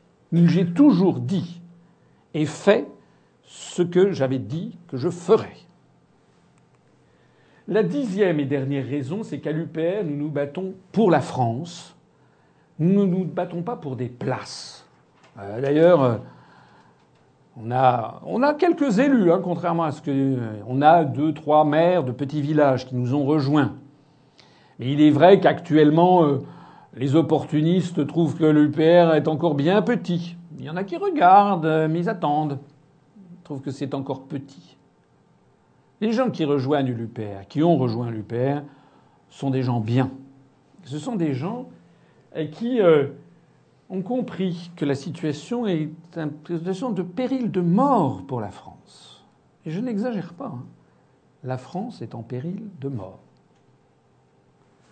L'objectif de l'UPR n'est pas de permettre à tel ou tel de ses responsables de décrocher un poste de député, de maire ou de ministre pour servir de caution à un gouvernement européiste de droite ou de gauche J'en profite d'ailleurs pour signaler que le Front National, qui me taxe régulièrement d'être un sous-marin de l'UMP, comme je le dis souvent, un sous-marin en eau très très profonde, parce que je ne passe jamais dans les médias, alors que les médias qui sont très proches de l'UMP d'ailleurs, je pense notamment à RMC et à, BFM, qui sont dirigés par M. Alain Veil, dont la femme Isabelle Veil est candidate UMP, eh bien, euh, ces médias sont constamment en table ouverte pour, euh, pour le Front National. Et d'ailleurs, j'ai signalé, on l'a dit signalé de nombreuses fois, que le Front National ne cesse que de demander des alliances avec l'UMP. Nous, nous ne ferons jamais d'alliance avec l'UMP, pas plus qu'avec le PS, pas plus qu'avec aucun mouvement politique européiste. Les citoyens de plus en plus nombreux qui adhèrent à l'UPR le font parce qu'ils constatent mois après mois que c'est un mouvement digne et loyal qui veut rendre à la France sa démocratie et sa grandeur de naguère. Point à la ligne. Je terminerai ceci en citant ce proverbe chinois Lorsque l'État est en proie au chaos, il apparaît des dirigeants intègres. C'est exactement la même situation que nous avons connue à nombreuses reprises dans l'histoire de France. Lorsque la France a failli disparaître, d'un seul coup, apparaissent une génération de Français de droite, du centre, de gauche, qui fondamentalement sont des gens bien, des gens intègres, et qui se battent pour la France. Alors, ce long préambule ayant été fait, je voudrais vous rappeler que notre programme de libération nationale est le changement le plus puissant qui soit intervenu depuis 1958. La clé de voûte de ce programme, vous l'avez compris, vous l'avez entendu, c'est la sortie de la France de l'Union européenne par l'article 50 du TUE. C'est la sortie de la France de l'euro qui impose juridiquement la sortie de l'UE puisqu'il n'y a pas de clause de sortie dans les traités qui soit réservée spécifiquement à la sortie de l'euro. Pour sortir de l'euro, il faut sortir de l'Union européenne. Ça a d'ailleurs été confirmé par les services juridiques de la Commission européenne. Et puis c'est la sortie de la France de l'OTAN. Cependant, ce programme ne serait, notre programme ne se réduit pas à ces trois choix stratégiques. J'ai entendu des, des gens, des adversaires qui disent oui, ils sont monomaniaques, comme ils ne savent pas quoi nous répondre, ils essaient de trouver une critique. Ils parlent que ça. D'abord, c'est l'essentiel. C'est comme si on avait dit de la France libre que De Gaulle qui était monomaniaque parce qu'il voulait se battre contre les Allemands. Bon. Mais notre programme comporte d'autres mesures de très grande importance qui sont récapitulées dans notre programme de libération nationale qui sera remis aux journalistes présents euh, on leur remettra tout à l'heure gracieusement le petit livret. Ce programme qui a été présenté, que j'ai présenté lors du congrès de l'UPR le 3 décembre 2011. Ce programme s'inspire étroitement du programme du Conseil national de la résistance de 1944 tout en l'actualisant. J'ai entendu des gens dire Ah ah Ces retours vers le passé, vous vous rendez compte, vous vous inspirez d'un programme de 1944. Moi je dis ben vous, vous vous inspirez d'un programme de 45. 1845. 49, pardon, c'est le programme des États-Unis d'Europe de Victor Hugo. 1849 au, discours de 1849 du Congrès de la paix. Nous, c'est bien entendu ce programme de 1944, mais modernisé et remis au goût du jour. Il est consultable sur Internet et il comprend notamment, notamment des réformes constitutionnelles de grande ampleur, une profonde réforme des institutions par une démocratisation et une professionnalisation du Conseil constitutionnel, du Conseil supérieur de l'audiovisuel, une réforme du statut des élus. Plus, plus, aucun élu ne pourra être, sauf dans les petites communes, élu plus de deux fois. La suppression de la procédure du Congrès dans la Constitution, ce qui fait que toute réforme constitutionnelle ne pourra plus désormais être adoptée que par référendum et de surcroît à la majorité des électeurs inscrits le rétablissement dans la Constitution des crimes de haute trahison, qui a été supprimé par la loi constitutionnelle 2007-238 du 23 février 2007, quelques semaines avant l'élection de Nicolas Sarkozy, et, du et le rétablissement dans la Constitution de la notion de complot contre la sûreté de l'État, qui a été supprimé par la loi constitutionnelle 93-952 du 27 juillet 1993 dans la foulée de la ratification du traité de Maastricht. J'aimerais d'ailleurs pouvoir débattre à la télévision avec euh, les responsables européens et leur demander mais au fait, pourquoi on a retiré de la Constitution écrite par Charles de Gaulle les notions de haute trahison et de complot contre la sûreté de l'État, qui d'ailleurs existaient aussi dans les constitutions antérieures? Quel a été l'intérêt à agir des gens qui ont fait ça? C'est bizarre, non? Nous voulons également l'instauration de référendums d'initiative populaire. Nous ne sommes pas les seuls, mais nous le voulons vraiment, un peu à la californienne ou à la suisse. La reconnaissance pleine et entière du vote blanc. Actuellement, il y a un pas qui a été fait, mais qui n'est pas très insuffisant. Nous, vous savez ce que ça veut dire reconnaissance pleine et entière? Ça veut dire que si le vote blanc arrive en tête dans une élection, l'élection est invalidée, le deuxième tour est supprimé, et tous les candidats qui étaient présents ont interdiction de se représenter. C'est comme ça que ça marche en Suède, en Uruguay, par exemple, c'est arrivé en Uruguay. L'inscription dans la Constitution des principes intangibles de la sécurité sociale pour tous les Français, des retraites par répartition, de l'incessibilité du siège permanent de la France au Conseil de sécurité des Nations Unies. Nous voulons également l'éviction des féodalités économiques de la conduite de l'économie. Nous proposons la renationalisation ou l'interdiction de privatiser EDF, GDF, La Poste, la SNCF, la Sécurité sociale, tous les réseaux autoroutiers, les sociétés d'adduction d'eau, TF1, TDF et toute banque bénéficiant d'une aide publique. Il ne s'agit que de revenir au schéma du Conseil national de la résistance. C'est pas du tout un. Ça paraît. Je reconnais que ce programme paraît incroyablement à gauche. C'est pourtant un programme, c'était le programme du CNR. Hein.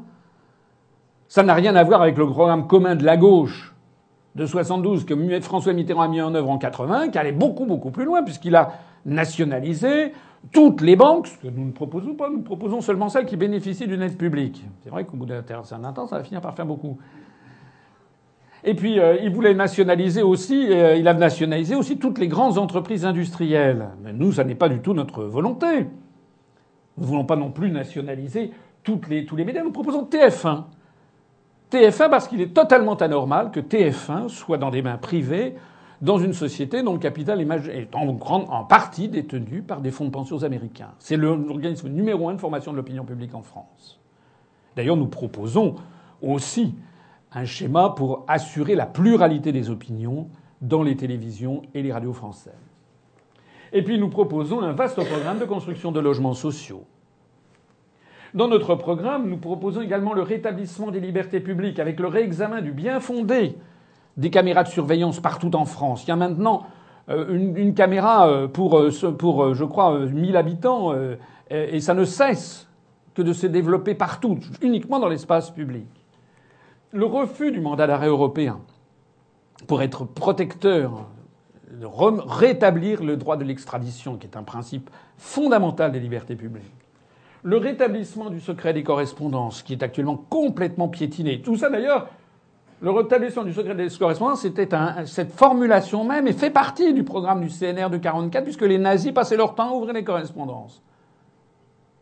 Comme actuellement, d'ailleurs, euh, la NSA se gêne pas pour avoir tout ce que vous écrivez une initiative planétaire à l'Organisation des Nations Unies pour interdire le puçage des êtres humains. Parce que c'est en cours.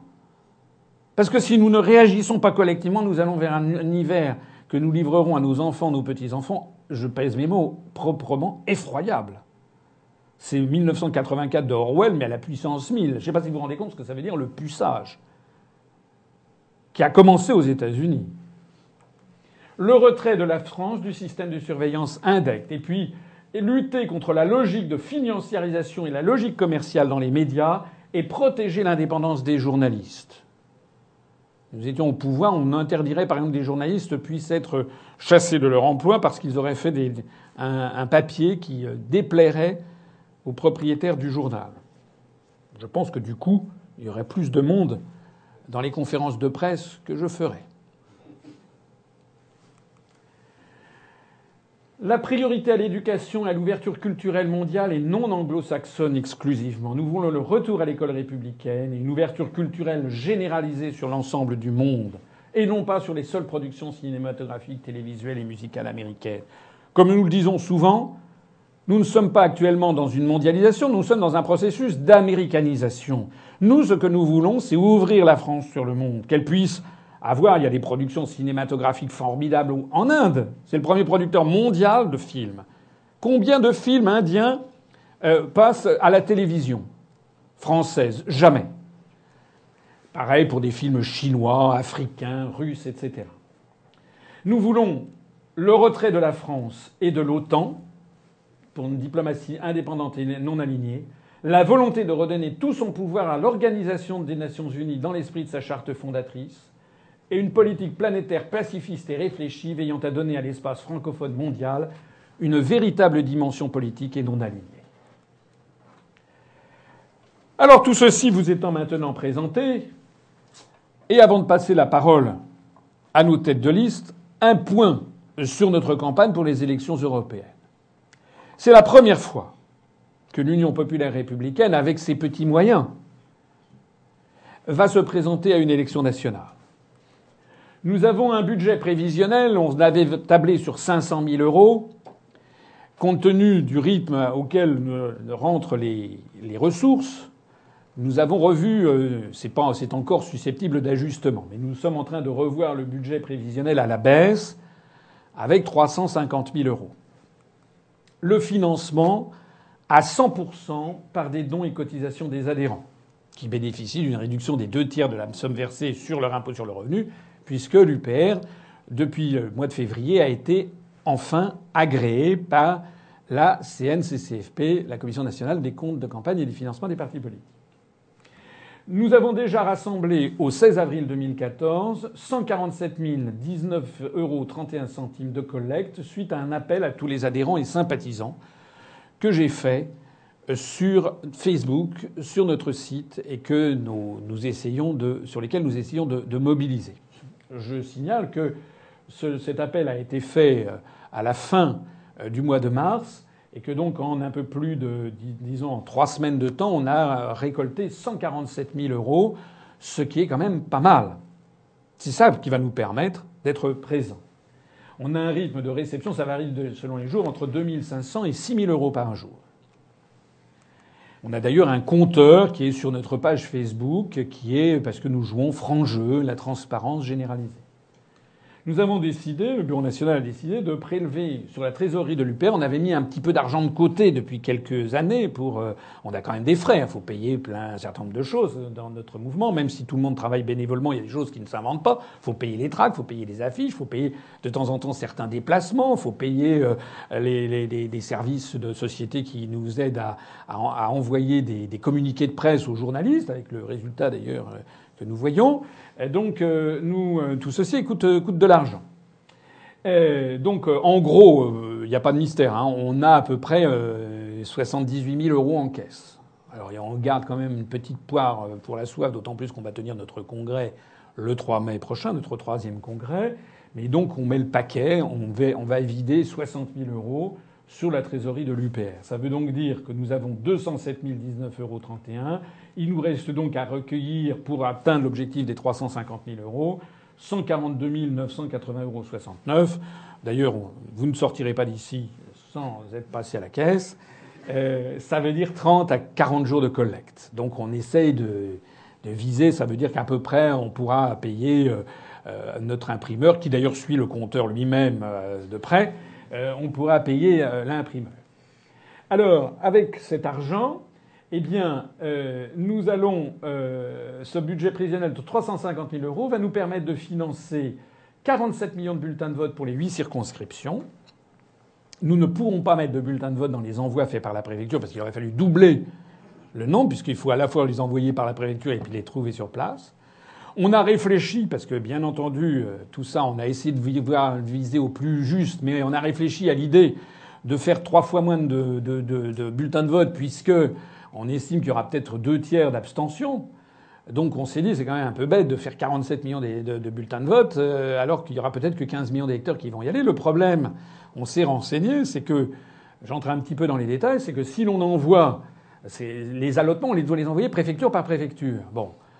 Que va faire la préfecture si elle, reçoit un tiers de bulletins de vote alors que toutes les autres listes envoient le 100% Alors il y a des préfectures, on nous a dit, ne vous inquiétez pas, on enverra un tiers à chaque, à chaque municipalité. Mais d'autres préfectures disent Ah ben non, on ne sait pas. On peut donc très bien tomber sur des cas de préfecture où ils enverraient 100% au premier tiers des municipalités, puis rien aux autres. À supposer même que la préfecture, parce que dès que vous dérogez du droit commun, vous tombez sur, évidemment, bon. Mais à supposer même que la préfecture fasse son travail, le travail qu'on lui demanderait, c'est-à-dire d'avoir le souci de faire un cas particulier pour l'UPR, d'envoyer un tiers de bulletins à chaque municipalité, la municipalité, ensuite, elle doit répartir ça entre les bureaux de vote. Est-ce que vous croyez vraiment qu'une municipalité de l'UMP ou du Parti socialiste vont euh, faire attends l'UMP hein bah, Évidemment pas. Ils enverraient, ils prendraient un malin plaisir à ne servir qu'un tiers des bureaux de vote. Et accessoirement, au plus, euh, s'il euh, y a des gens qui prennent tous les bulletins de vote. Donc si quelqu'un qui voulait voter UPR qui se pointe à 17h30, euh, s'il n'y a plus de bulletin de vote, parce qu'il y en avait qu'un tiers même, ou il y en a eu qu'un tiers et que tout le monde auparavant pris le bulletin de vote, pas pour voter, mais pour le jeter. Donc c'est après avoir bien réfléchi à tout ça que malheureusement nous avons, euh, nous sommes tombés d'accord sur le fait qu'il fallait publier 47 millions de bulletins de vote, ce qui fait quand même à peu près 120 millions d'euros. 120 000 euros. On coupe ce qui fait à peu près 120 000 euros. Nous allons, oui, non, 240 000 euh, affiches, des professions de foi. Alors c'est là où malheureusement ben, nous sommes obligés de, nous sommes obligés de, de tailler, c'est que nous ferons des professions de foi dans trois des sept circonscriptions métropolitaines et encore parce que là on est obligé, on est contraint par le temps, il faut passer commande du papier. Il nous manquera donc 150 000 euros pour financer les quatre autres. Euh, mais ce que nous allons faire, c'est qu'on va mettre en téléchargement gratuit des, professions de foi. On n'a pas les moyens. À l'impossible, nul n'est tenu. Et puis on fera des professions de foi pour l'île de la Réunion, parce que ça, ça n'est pas, pas très très cher, uniquement pour l'île de la Réunion. Nous allons également publier 1 200 000 tracts, et puis ça prendra en compte les frais divers, les déplacements, les frais postaux, les frais de réunion, les experts comptables. Nos tracts, les 1 200 000 tracts. Voici un échantillonnage. Celui-ci, c'est le tract Ceci n'est pas une démocratie, avec au verso l'Europe c'est l'enfermement, l'Europe c'est la dictature, l'Europe c'est la guerre, changer l'Europe c'est impossible, sortir de l'euro c'est très raisonnable, sortir de l'Union européenne c'est prévu par le droit. Celui-ci, hein, c'est un 4 pages, c'est un 4 pages, un, 4 plié en 2, ça fait un 4 pages en format A5. Tous les autres partis vous proposent une autre Europe sauf un qui, nous présente qui nous sommes. Hein. et à l'intérieur des quatre pages, vous avez ici les analyses de l'UPR. Cet autre tract qui est sortir seul l'UPR propose vraiment de sortir de l'Union européenne. Cet autre tract, l'Union européenne veut démanteler la France, seul l'UPR vous explique pourquoi et comment. Cet autre tract, c'est le moment de dire non au traité transatlantique. Cet autre tract, il est urgent de sortir de l'UE. Voilà, j'ai terminé cette présentation. Maintenant, je vais m'arrêter de parler. Je vais demander à nos têtes de liste de venir à la tribune à côté de, moi pour présenter euh, nos euh, têtes de liste. Je commencerai quand même auparavant euh, par la tête de liste dans la circonscription Île-de-France. Je ne vais pas me présenter. Euh, je suis tête de liste dans la région Île-de-France. Vous connaissez mon pédigré. diplômé d'HEC, ancien élève de l'ENA, inspecteur général des finances, ancien délégué général d'intelligence économique au ministère de l'économie et des finances, président fondateur de l'UPR, et euh, avec Valérie Bugot, qui peut peut-être venir ici, Valérie, qui est docteur en droit, avocate et qui est également coordinatrice nationale pour les élections européennes et qui va donc se présenter un petit peu à vous et puis vous dire un peu qui elle est et ce qu'elle fait.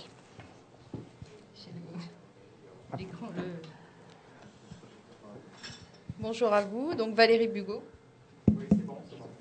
Euh, je suis née en 1970, j'ai deux enfants, mariés, j'ai exercé un temps le métier d'avocat, je suis docteur en droit et j'ai cessé mon activité en 2009. Voilà, donc euh, j'ai été amenée euh, au cours de mes études à découvrir un certain nombre de choses qui m'ont fait évidemment adhérer à l'UPR. je dois dire aussi que j'ai entrepris de coordonner la... Enfin, j'ai été déléguée pour coordonner la campagne des européennes à l'UPR, ce qui n'est pas une mince affaire. Euh, nous avons euh, eu euh, de grandes facilités à trouver des candidats pour les listes, mais beaucoup plus de difficultés à trouver des femmes candidates.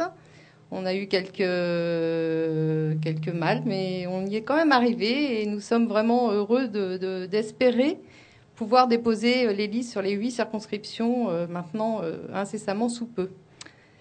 Voilà. Un petit peu de votre parcours ah oui. Alors mon parcours politique était très succinct puisqu'il est quasiment inexistant avant l'UPR. Je suis plutôt de sensibilité gaulliste de droite. Alors gaulliste de droite, c'est-à-dire pas UMP. Et j'ai très brièvement, avant de connaître François Asselineau et l'UPR, adhéré pendant une petite année au parti euh, de Corinne Lepage, euh, qui s'appelle CAP 21, où il y a très peu d'adhérents, et en fait c'était vraiment un, fiasco total, une très grave erreur. voilà, donc euh, je suis très contente aujourd'hui d'être à l'UPR, et je fais vraiment confiance aux, idées qui y sont développées, et à Monsieur François Asselineau. Voilà. Merci. On va peut-être se succéder parce que à cause de la, à cause de, l'éclairage, vous, allez peut-être. Euh, oui, parce que. Parce que sinon, et, comme il y a une présentation en même temps, il vaut mieux garder la présentation. Donc, euh, la tête de liste ensuite pour la région euh, Nord-Ouest, donc avec François-Xavier Grison, vous pouvez aller, qui est HEC, cadre bancaire, responsable national de l'UPER pour les relations presse et solidarité francophone, et puis Dolores Baudelot euh, qui est ancienne attachée parlementaire et qui est, également parmi nous. Asseyez-vous et puis bah, dites un peu, présentez-vous. Bah, je pense que vous avez dit l'essentiel des choses. Euh, moi, j'ai adhéré à l'Union populaire républicaine en juillet 2012, après avoir regardé les conférences de François Asselineau, effectivement, au mois de juin. Donc, en fait, je l'ai fait assez rapidement. Mais ça correspondait à ce que je cherchais au fond. Euh, et puis, euh, moi, ce qui m'a emmené vers l'Union populaire républicaine euh, essentiellement, c'est le, constat de la disparition progressive de la démocratie en France, la progression inexorable de l'abstention, le fait que les débats politiques ne vont pas au fond des choses et restent assez superficiels. voilà, c'est ça qui m'a entraîné vers l'UPR. Et puis, par ailleurs, je m'intéressais beaucoup à la, aux questions de francophonie, de langue française. J'avais voyagé un petit peu euh, j'étais allé au Bénin, au Vietnam, enfin dans différents pays. Donc euh, voilà, j'ai essayé de creuser cette question au sein de l'UPR. Votre sensibilité politique, l'origine euh Je dirais que je suis plutôt de centre droit. D'accord. Très bien. On reviendra après, on repassera tous à la tribune, puis on répondra aux questions des, journalistes. Alors ensuite, région ouest, région ouest, mais je ne sais pas s'il a pu venir. Donc, euh, c'est au dernier moment, il n'y a pas pu venir. Donc, c'est Jean-François Gourvenec, euh, qui est cadre bancaire, euh, qui est notre délégué de l'UPR dans le Finistère, et qui, lui, je parle en, en, son nom puisque je le connais, je le connais bien, a été pendant. Lui, c'est quelqu'un qui a fait de la politique auparavant, et lui, il a été pendant dix ans à l'UDF puis au MoDem. Il a voté oui à la Constitution européenne en 2005. Et un jour, il, a, il est tombé sur la conférence vidéo euh, sur, la, Internet où, euh, je, qui s'appelait Qui gouverne la France. Et il m'a dit, euh, il, en est, il en est tombé à la renverse.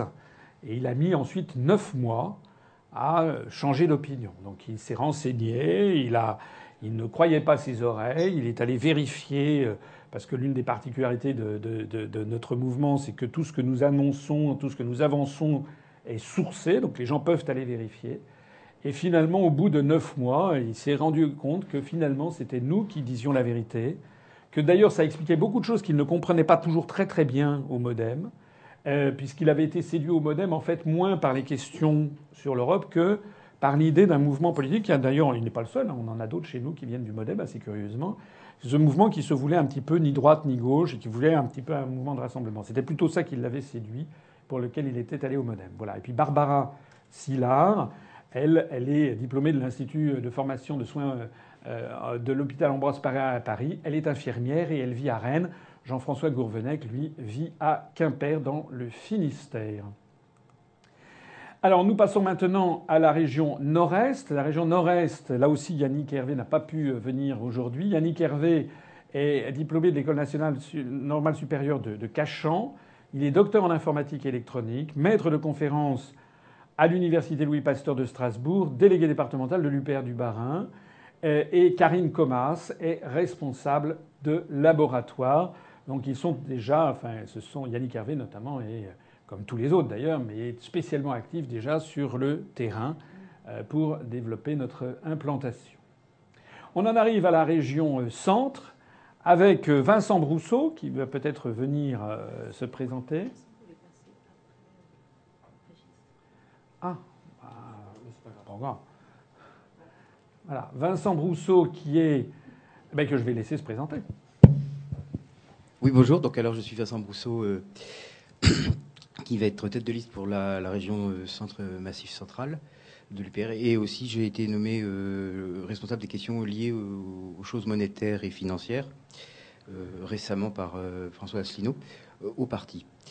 Et ça, c'est dû naturellement à mon, à mon background qui, comme vous le savez, c'est euh, consiste surtout et d'abord en 15 ans passés dans euh, une institution qui s'appelle la Banque Centrale Européenne et où on fabrique l'euro. L'euro est un sujet de vaste importance pour notre parti. Euh, que vous dire sur moi-même? Eh bien, j'ai pas une sensibilité politique très marquée, ni à gauche ni à droite, et j'en ai jamais eu. Euh, je suis venu à l'UPR parce que j'avais fini par réaliser par moi-même certaines des choses que j'ai ensuite retrouvées dans les discours euh, et les conférences de François Asselineau. Et cette concordance me fait plaisir parce que comme ce sont des opinions euh, relativement rares, trouver quelqu'un qui dise pareil que vous a un résultat, un, effet assez réconfortant. Et puis, voilà quoi. Un mot peut-être sur votre expérience pendant 15 ans à Francfort. Alors, c'était ce fut une expérience. Euh, D'abord, pourquoi est-ce que vous étiez parti à Francfort à l'origine? Ah, je vois ce que vous voulez me faire dire, président. Donc, je suis parti à Francfort à l'origine parce qu'il y a de cela bien longtemps, j'étais un européiste vraiment convaincu, limite fanatique. Et je pensais qu'il s'agissait d'une bonne chose et surtout qu'elle était faisable. Il est certain que les 15 années que j'ai passées à, l'institution de Francfort euh, m'ont probablement ouvert les yeux sur la question de la faisabilité de la construction européenne, qui présuppose en fait quelque chose qui n'existe pas, qui serait un peuple de l'Europe, ou un peuple européen, appelez ça comme vous voulez. Une des choses dont j'ai pris conscience tout au long de ces années, c'est que le peuple français est un truc qui existe, et le peuple allemand aussi, et le peuple italien aussi. Mais il n'y a pas de peuple européen. C'est juste deux mots à coller, sans contenu substantiel. Or, s'il n'y a pas de peuple européen, on peut s'interroger à ce moment-là sur la légitimité, sur la faisabilité, sur la souhaitabilité euh, de la fabrication d'un État européen. Et c'est fondamental. Pas de peuple, pas d'État, pas de nation. Alors, c'est certain que ça m'a pris plusieurs années avant d'intégrer toutes les idées que je viens de vous résumer en cinq minutes. Euh, naturellement, euh, je ne me suis pas levé du jour au lendemain en disant mais en fait, tout ça n'était pas vrai. ça m'a pris longtemps de réfléchir, ça m'a pris longtemps de me convaincre, et ensuite ça m'a pris longtemps de me convaincre du sérieux de, l'UPR. Donc au total, le processus a duré plus longtemps que pour euh, le, délégué de la région ouest dont vous parlez, François Asselineau, qui n'a pris que 9 mois, ce qui est quasiment rien. Euh, moi, je crois qu'on peut compter pas loin de 9 ans. À la BCE, les différentes communautés sont juxtaposées Comment ça fonctionne hein? Vous voulez dire, est-ce qu'il existe un sentiment euh, d'appartenance nationale commune ou non pas tellement euh, C'est une institution où vous prenez conscience du fait que les peuples, les peuples séparés existent parce que ça affecte les relations entre les gens. Vous ne parlez pas de la même façon à un collègue euh, qui n'a pas la même nationalité que vous qu'à un collègue qui a la même nationalité que vous. Alors c'est très subtil c'est pas quelque chose dont vous vous rendez compte la, première semaine de travail. D'abord parce qu'il y a une langue unique. Alors naturellement, avec le collègue qui a la même nationalité que vous, vous parlez euh, votre langue natale, mais vous pensez que c'est par commodité, que c'est pour aller plus vite. et euh, puis en fait, il n'y a pas que ça. Et finalement, vous finirez par observer, enfin si vous faites comme moi 15 euh, ans à la BCE d'affilée, que c'est mal parti. à supposer qu'il y a encore 15 ans d'existence pour le BCE, ce qui est aussi pas très très bien parti, euh, vous finirez par réaliser que euh, il y a une distance en plus. Quand vous parlez, c'est pas une question de sympathie ou d'antipathie. Ça peut être des gens euh, tout à fait bien, mais on n'est pas vraiment sur le même plan quand on s'adresse à un collègue euh, qui a un autre passeport que, le, vôtre. Il y a des prudences et des précautions qui sont presque inconscientes qu'on prend. Euh, on ne parle pas aussi librement.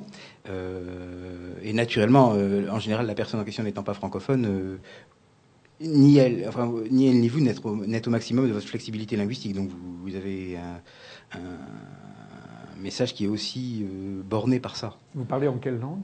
Nous parlons euh, en anglais tout le temps, sauf quand euh, nous, partageons une langue vivante commune.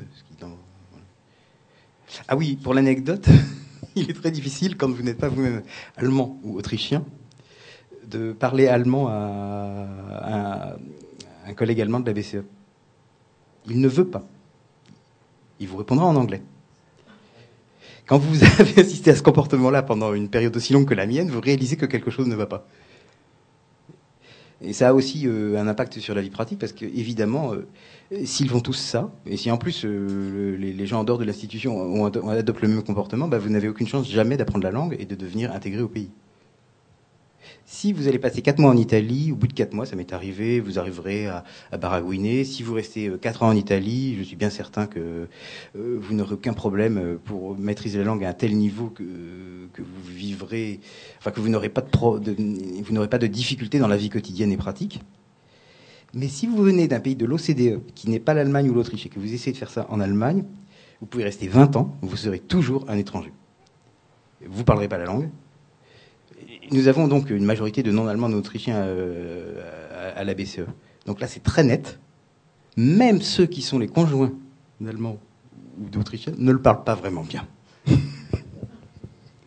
Et pourtant, comme la population n'a pas été tellement renouvelée, on est tous là depuis des 10-15 ans.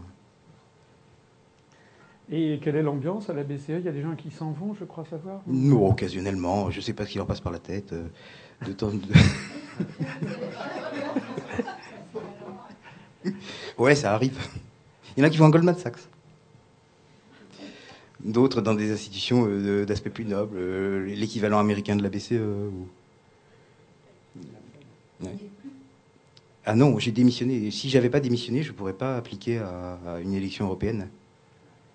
Parce que c'est contradictoire. Bien, merci. Euh, vous reviendrez peut-être tout à l'heure pour répondre aux, questions. Donc maintenant, euh, la région euh, sud-ouest. Alors la région sud-ouest avec Régis Chamagne, qui est donc diplômé ancien élève de l'école de l'air, colonel en retraite de l'armée de l'air.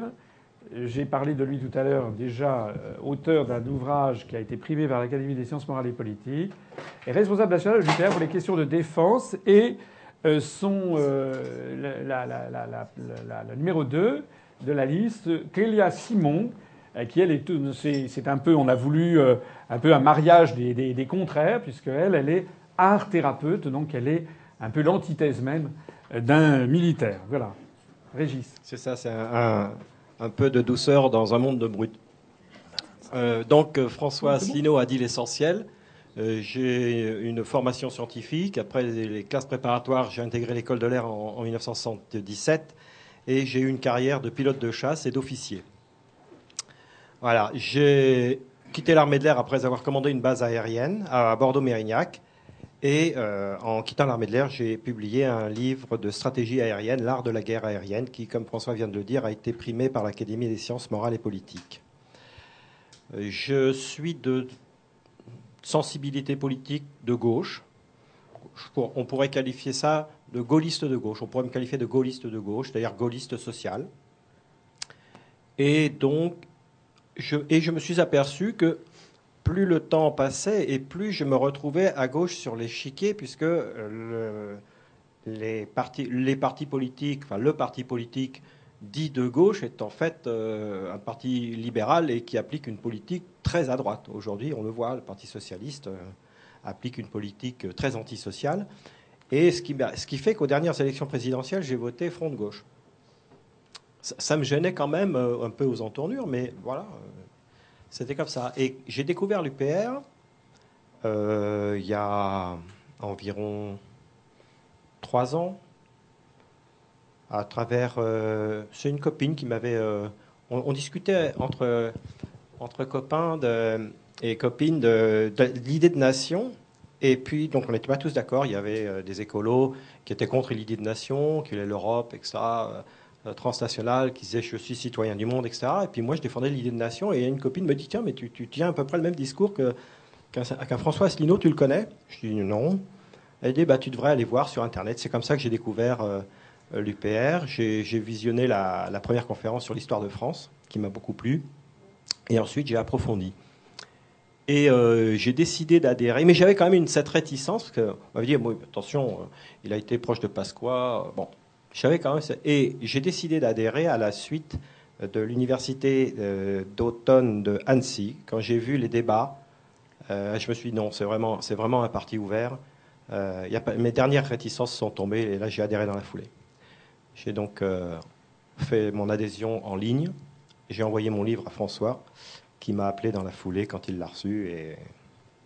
Et, voilà, c'est comme ça que la vie continue. Et maintenant, je suis euh, très déterminé et très volontaire pour participer à la libération de la France. Merci Régis. Alors je signale que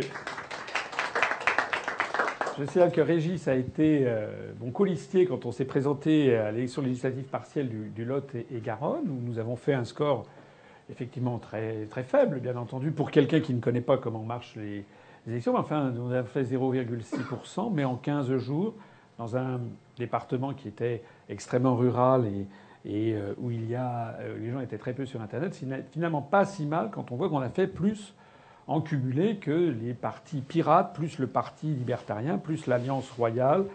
Donc c'était finalement un score qui était un, premier tour de show. Voilà. Donc je me permets de, souligner que Régis est déjà allé à, la bataille et que par ailleurs il fait, il en a fait une, je crois très récemment, des conférences. Je ne suis pas le seul à faire des conférences. Il a fait une conférence à Montagrier, je crois que ça s'est bien passé. Oui, à Montagrier et à Montpellier avant-hier. Et à Montpellier, voilà, qui, euh, qui sera donc euh, tête de liste.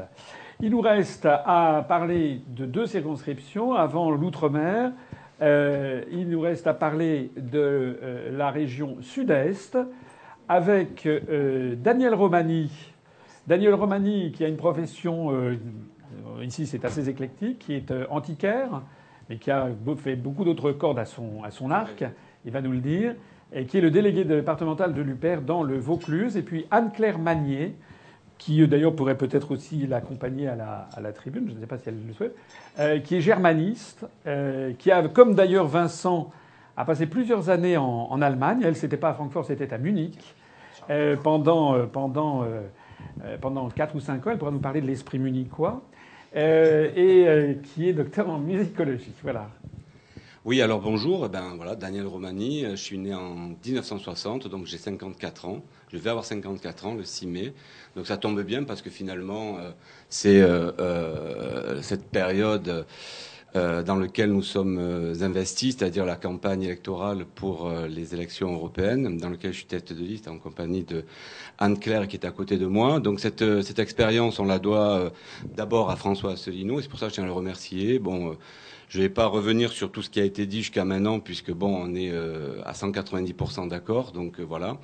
Je vais rien rajouter de plus là-dessus. Par contre, sur mon parcours, par rapport à d'autres personnes qui sont ici, j'ai pas un cursus universitaire ou quelque chose comme ça. Je suis euh, rentré dans la vie active assez jeune, c'est-à-dire à l'âge de 16 ans, puisque voilà, euh, dans les euh, dans les régions, bon, on n'était pas tellement versé dans les dans les problématiques de grandes études. Et puis je crois que j'avais une particularité, c'était d'avoir beaucoup de curiosité et envie d'en découdre assez rapidement. J'ai pas été déçu, donc j'ai effectivement euh, je suis rentré dans la vie active, je suis allé dans les usines, les chantiers, etc.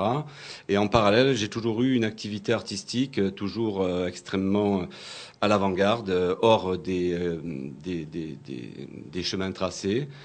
Donc je me suis retrouvé naturellement à la fois par des biais tout à fait originaux, euh, investi dans des euh, emplois ayant à voir avec euh, les animations socioculturelles. Donc, je travaillais dans différents quartiers qu'on appelait à l'époque suburbains. Donc, j'ai pu voir une évolution, notamment des, du formatage des, des, des, des, gens qui se trouvaient dans ces quartiers.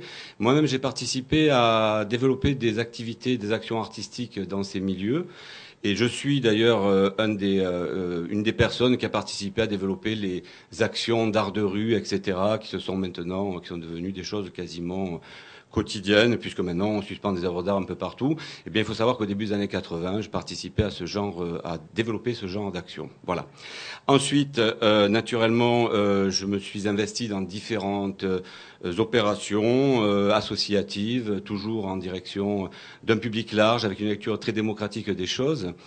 Euh, puis naturellement, euh, les choses se font euh, comme ça un peu dans mon parcours.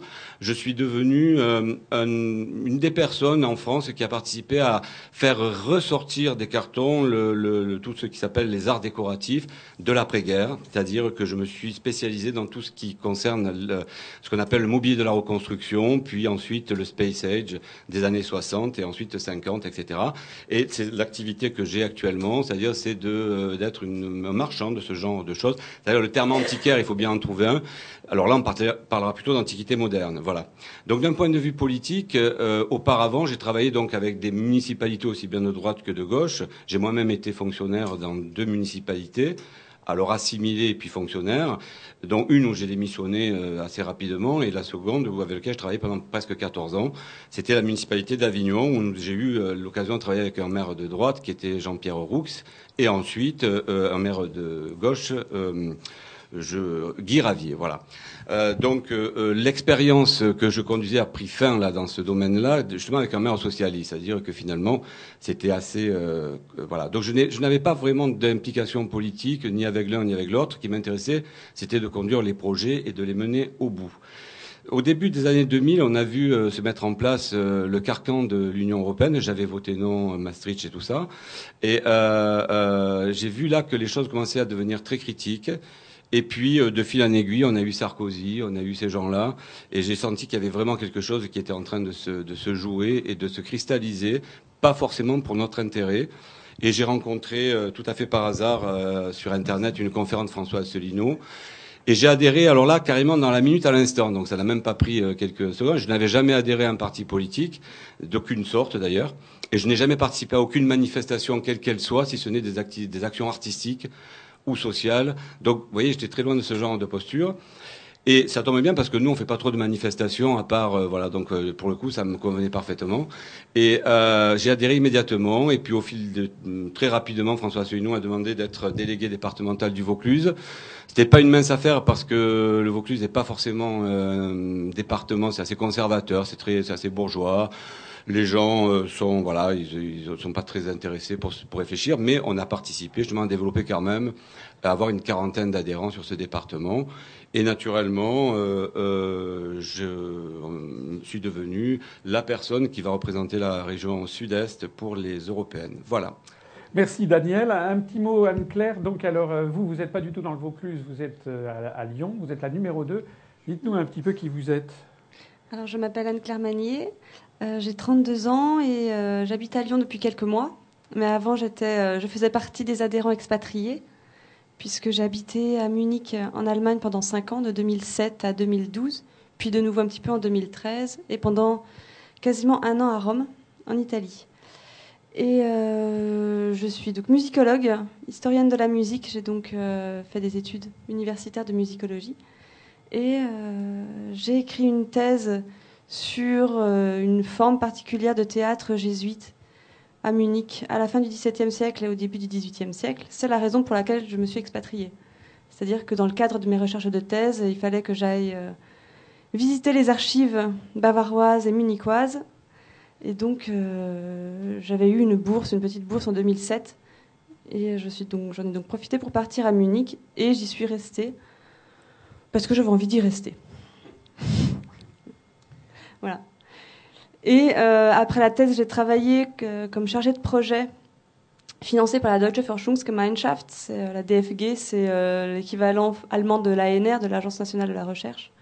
J'ai travaillé pendant deux ans à la bibliothèque de l'État de Bavière à Munich, et puis pendant quasiment donc un an euh, à l'Institut historique allemand de Rome sur des projets de catalogage et de numérisation de euh, livrets d'opéra, d'oratorio et de cantates de la, du milieu du XVIIe siècle jusqu'à la fin du XIXe siècle.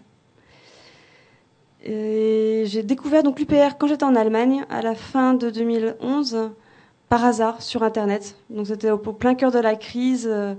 Je cherchais des informations parce que euh, la crise venant, je me suis rendu compte quand même que euh, je n'avais pas du tout la même approche que les Allemands. Il faut savoir que je, n'avais jamais adhéré à un parti avant et que je ne suis pas spécialement politisée, donc. Euh, mais je voyais bien quand même qu'il y a le gouffre. Je, ressentais vraiment un gouffre avec les Allemands. Je voyais la presse allemande qui tirait à boulet rouge sur les pays du Sud et je trouvais ça extrêmement dur.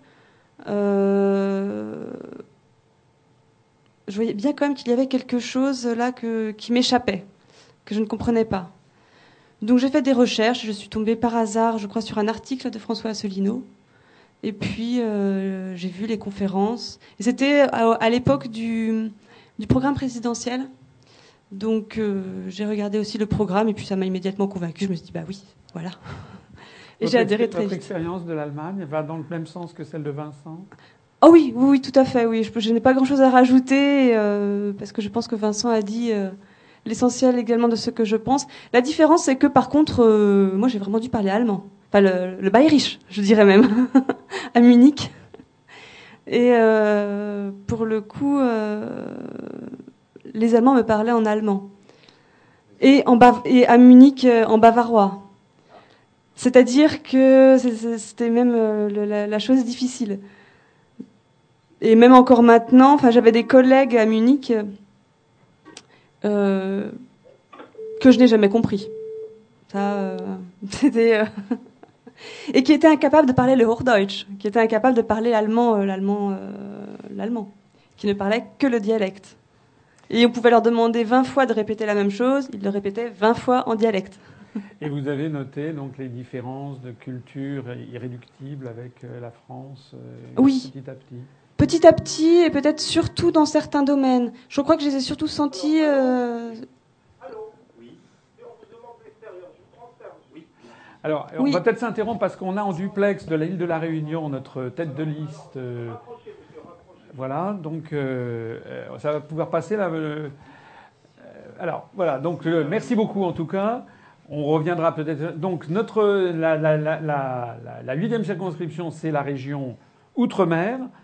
Euh, la région Outre-mer est une région particulière puisqu'il faut présenter des candidats dans les trois océans, donc les Caraïbes, euh, l'océan Indien et l'océan Pacifique. C'est assez, assez, curieux puisqu'il euh, faut donc présenter des candidats qui résident en Nouvelle-Calédonie et ou en Polynésie française ou à Wallis et Futuna, alors que ces trois territoires ne font pas partie de l'Union européenne. Enfin, passons.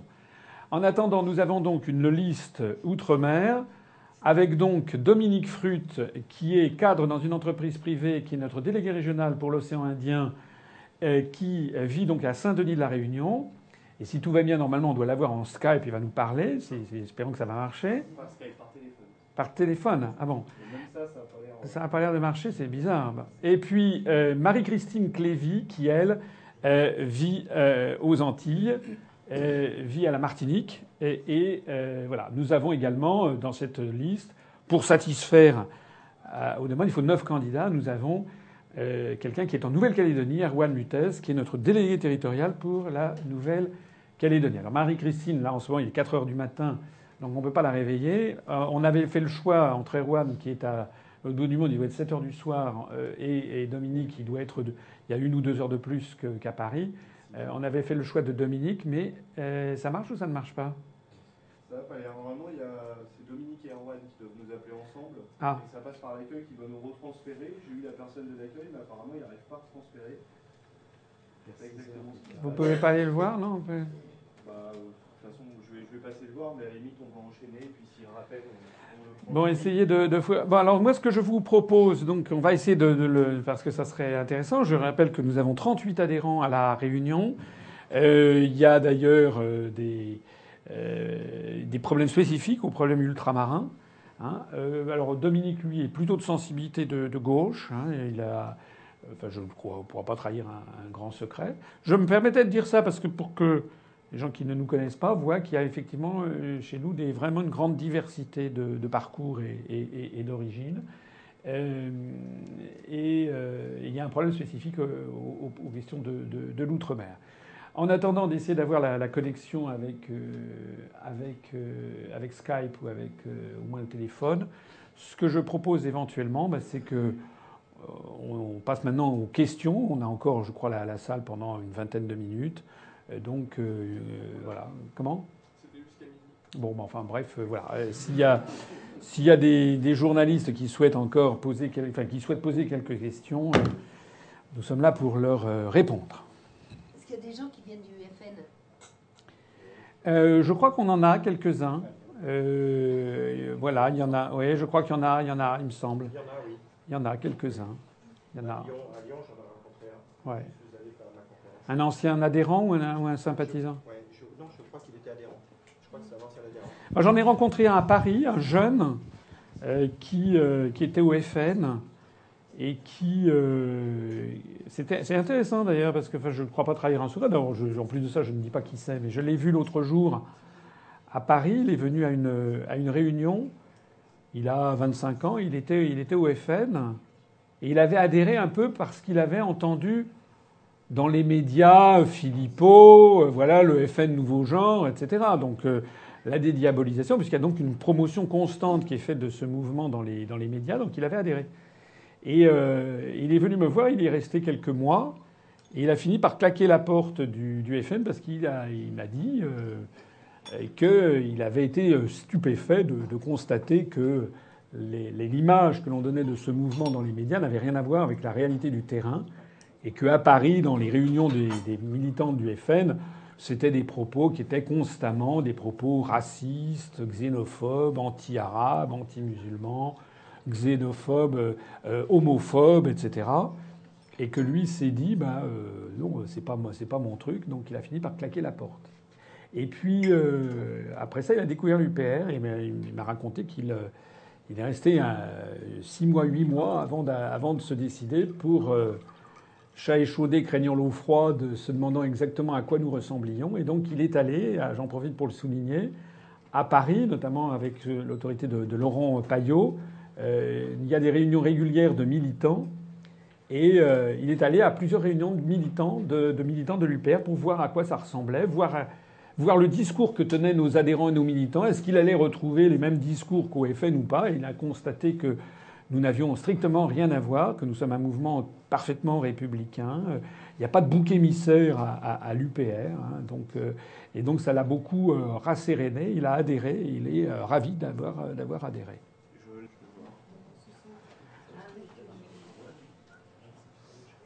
Est-ce qu'il y a des questions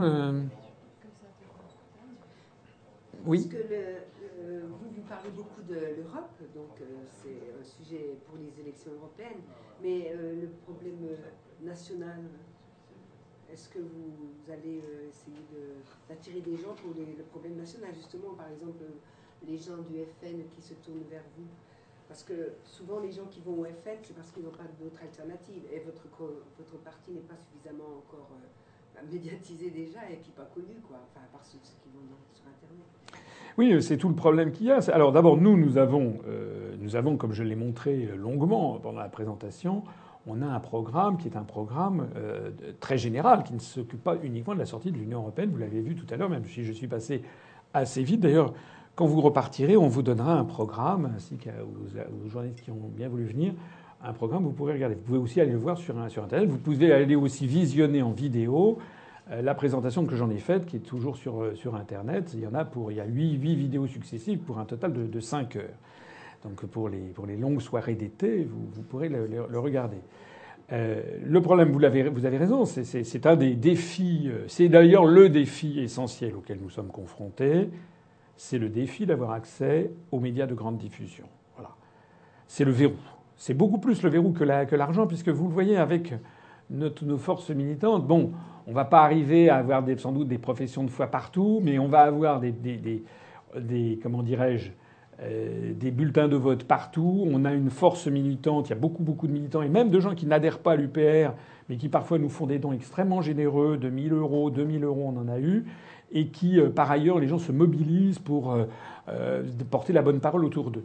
Le vrai problème que l'on a, c'est l'accès aux médias de grande diffusion. Alors, je l'ai montré tout à l'heure, les médias sont sur le déclin, mais je l'ai dit aussi tout à l'heure, il y a encore de, de beaux restes. Et puis, il y a un problème de nature psychologique, c'est que les gens, même s'ils trouvent que ce que dit un mouvement politique, ils découvrent sur Internet, s'ils trouvent que c'est très bien, euh, le simple fait qu'on n'en parle jamais dans les médias de grande diffusion, à la télé ou à la radio, les, perturbe. Et leur- ça leur pose un problème. Est-ce que c'est sûr Est-ce que c'est sérieux?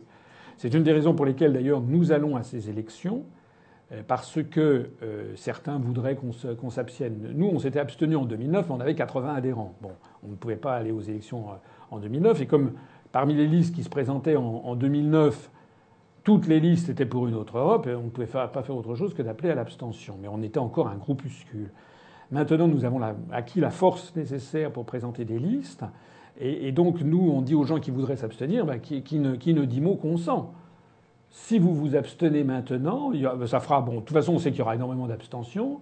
Ça ne changera strictement rien, mais le seul bénéficiaire, ça sera en fait le Front National.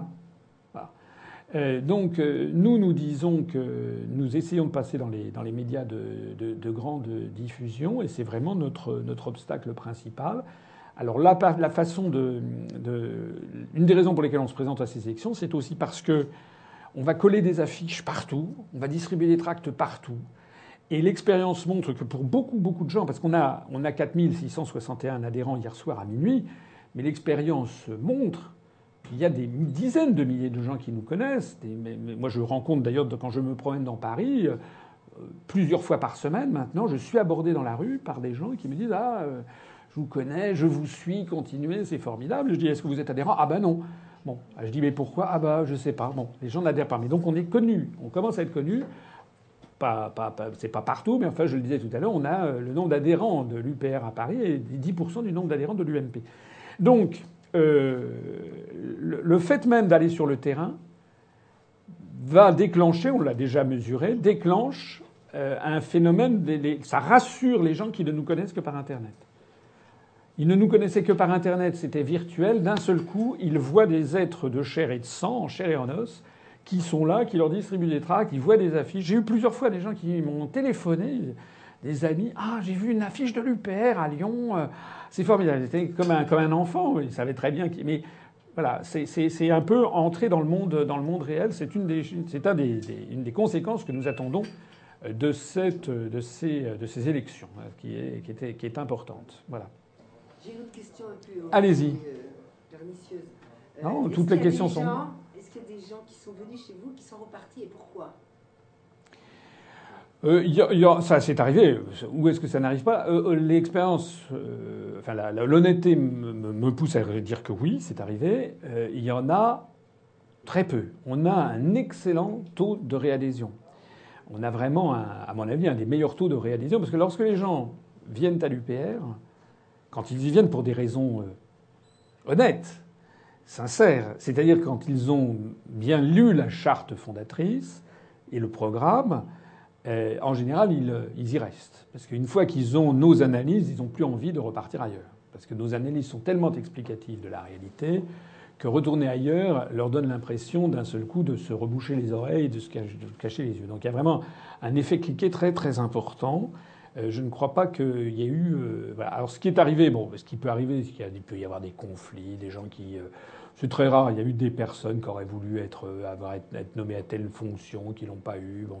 Il y a des personnes qui sont un peu instables. On a eu également euh, le cas euh, que, certains connaissent de quelqu'un qui, personnes qui ne veulent pas respecter la charte. Nous avons une charte fondatrice qui est extrêmement importante et que nous ne rigolons. Enfin, moi, je ne rigole pas avec. Vous l'avez compris. Je ne suis quelqu'un qui ne rigole pas avec les promesses tenues. Ça, c'est depuis que je suis petit. Je n'ai jamais accepté que quelqu'un me fasse des promesses qu'il ne tient pas. Je préfère que les gens ne me fassent pas de promesses. Mais faire une promesse à quelqu'un c'est-à-dire solliciter la confiance c'est un acte qui est euh, très très important à mes yeux. On ne peut pas trahir une, promesse. Voilà. Donc euh, quand euh, la promesse que fait, l'UPR, c'est la charte. Et dans notre charte, il y a une promesse, enfin, c'est une série de, positions.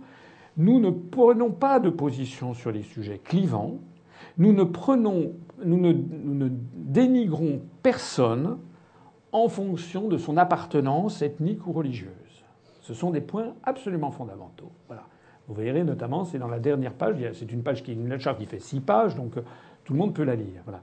Alors il y a eu effectivement quelques personnes qui, euh, notamment euh, au moment de l'affaire de la quenelle de Dieudonné, etc., il y en a qui ont voulu nous faire aller dans cette direction. Alors j'ai toujours expliqué qu'à l'UPR, il y a des gens, moi je suis franc hein, je dis les choses, il y a à l'UPR des gens qui aiment beaucoup Dieudonné, mais il y en a qui le détestent.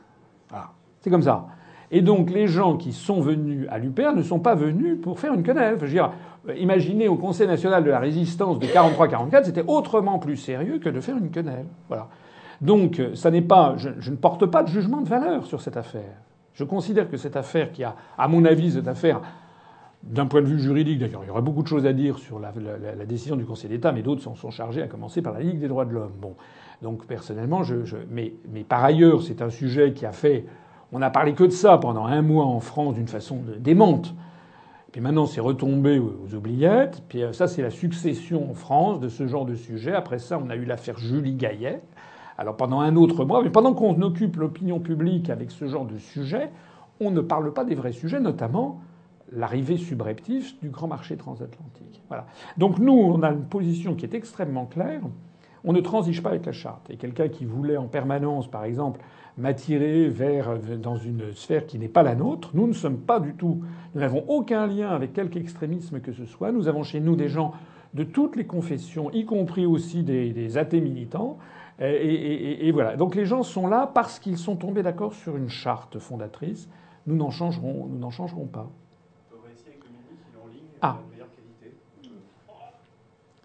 Dominique? Oui. On t'écoute. Bon, ben, écoutez, euh, bonjour à, la métropole, euh, à toute l'équipe de l'UPR, ainsi qu'à vous, journalistes, que je ne vois pas malheureusement. Donc, je, suis Dominique Russe, je suis, j'ai 55 ans, dans quelques jours, le 21 mai. Je suis à La Réunion depuis 33 ans. Je travaille dans l'industrie pharmaceutique. Euh, j'ai un parcours politique assez assez brutal qui s'est fait il y a 5 ans quand j'ai découvert euh, François Asselineau lors de ses conférences. J'ai adhéré pratiquement quelques mois après. Et donc depuis 4 ans, je suis adhérent de l'UPR et, et j'ai pris un petit peu en main les, devenir, de l'UPR pour l'outre-mer. L'outre-mer se comporte donc tous les départements d'outre-mer et collectivités d'outre-mer. Nous avons des adhérents partout euh, pratiquement, sauf je crois à, à Saint-Pierre-et-Miquelon, donc ça veut dire qu'on est sur Wallis, sur la Polynésie, à Mayotte, à La Réunion, nous sommes de plus nombreux avec euh, un certain nombre d'adhérents, et puis à peu près la moitié des adhérents au total. Nous sommes présents en Guadeloupe, en Martinique et en, en Guyane également. Voilà. Donc, euh, ce que je peux dire, c'est que les Européens sont une chance peut-être pour, nous, mais surtout pour la France, de faire découvrir un mouvement qui est le seul à offrir un avenir le plus, le plus ouvert possible et hors de la contrainte de l'Union européenne, enfin du moins de la commission de la de l'administration de, l'Union européenne, qui est si à la demande de l'Union carton, tous les jours euh, nos libertés s'amenuisent, tous les jours euh, la paupérisation se fait sentir, elle est d'autant plus cruciale outre-mer que euh, déjà les difficultés étaient là, mais elles ne peuvent que s'accroître. Nous avons beaucoup de contacts avec les journalistes, nous, sommes, nous avons 4 ou 5 contacts la semaine prochaine, tout le monde est en éveil, ces, élections sont la chance que nous voulons offrir à la France, je le dis en mon nom, je le dis au nom de, quelques dizaines, voire bientôt une trentaine d'adhérents, et, et j'espère que nous allons faire un bon score, que la presse va effectivement nous permettre d'être reconnus pour nos valeurs, nos valeurs qui sont loin de celles des partis extrêmes, mais bien républicaines, essentiellement axées sur la, un avenir serein et, et retrouver, retrouver notre dignité, notre souveraineté dans un, une nation retrouvée. Parce que sinon, je, je me fais vraiment des soucis pour, pour mes enfants, pour les enfants de tous les, de tous les Français et pour tous les Français. Voilà, j'espère que j'ai pas été trop long. Non, non, mais merci Dominique, merci, c'est très bien. C'est François à l'appareil. Euh, je voulais te remercier pour ce, ce, cette communication donc, que tout le monde a, a entendu. Euh, souligner aussi que euh, nous avons effectivement 38 adhérents à l'île de la Réunion. Euh, c'est pas tout à fait la moitié puisqu'on a 94 adhérents maintenant outre-mer. C'est pas exactement la moitié, mais c'est effectivement le département, enfin le territoire d'outre-mer au sens large du mot territoire dans lequel on a le plus d'adhérents. Euh, je me rappelle que j'avais euh, euh, cité naguère l'île de la Réunion comme un, modèle d'intégration à la, française. Je pense que c'est peut-être, je parle sous ton couvert, c'est peut-être une des raisons pour lesquelles notre mouvement se développe vraiment bien à l'île de la Réunion. C'est parce qu'il y a effectivement des gens de toutes les. C'est vraiment un, un kaléidoscope qui se, de, qui se reconnaissent dans le, dans le drapeau de la République française, alors que je crois que le Front National fait de mauvais scores à l'île de la Réunion. Absolument. Euh, c'est un fait. La Réunion ne, ne, fait pas bonne presse au Front National, c'est assez logique, puisque c'est le seul endroit où toutes les communautés cohabitent de façon harmonieuse. Effectivement, comme tu l'as rappelé, c'est un, modèle pour la France que, les journalistes devraient plus souvent mettre en avant, parce que c'est plus important que les cyclones, que les catastrophes naturelles. Et, à mon avis, c'est là que le, le, le journaliste devrait prendre la valeur des choses, mettre en avant la valeur des choses qui, qui ont cours à la Réunion et, et, les faire développer et les transmettre auprès de la, nation française dans son ensemble. Le, quel est le taux de chômage à la Réunion en ce moment? Très élevé. Il est chez les jeunes de, de près de 60% des, pour les moins de 25 ans.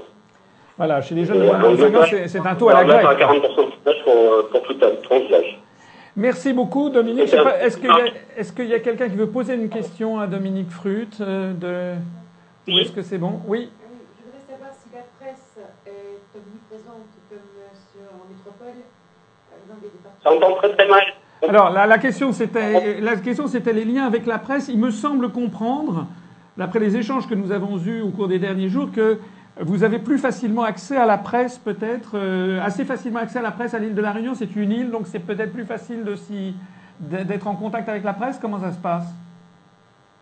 Ben Pour la presse, euh, moi j'ai délégué un, attaché de presse qui a tous les contacts et qui nous permettra a priori de passer à peu près partout. Et pourquoi ça se passe comme ça Parce que parce qu'il y a une proximité, parce que les gens sont plus curieux, plus impliqués politiquement, il faut croire. Et en fait, je sais pas, il y a plus d'indépendance probablement le, pouvoir médiatique est moins, moins verrouillé, on va dire.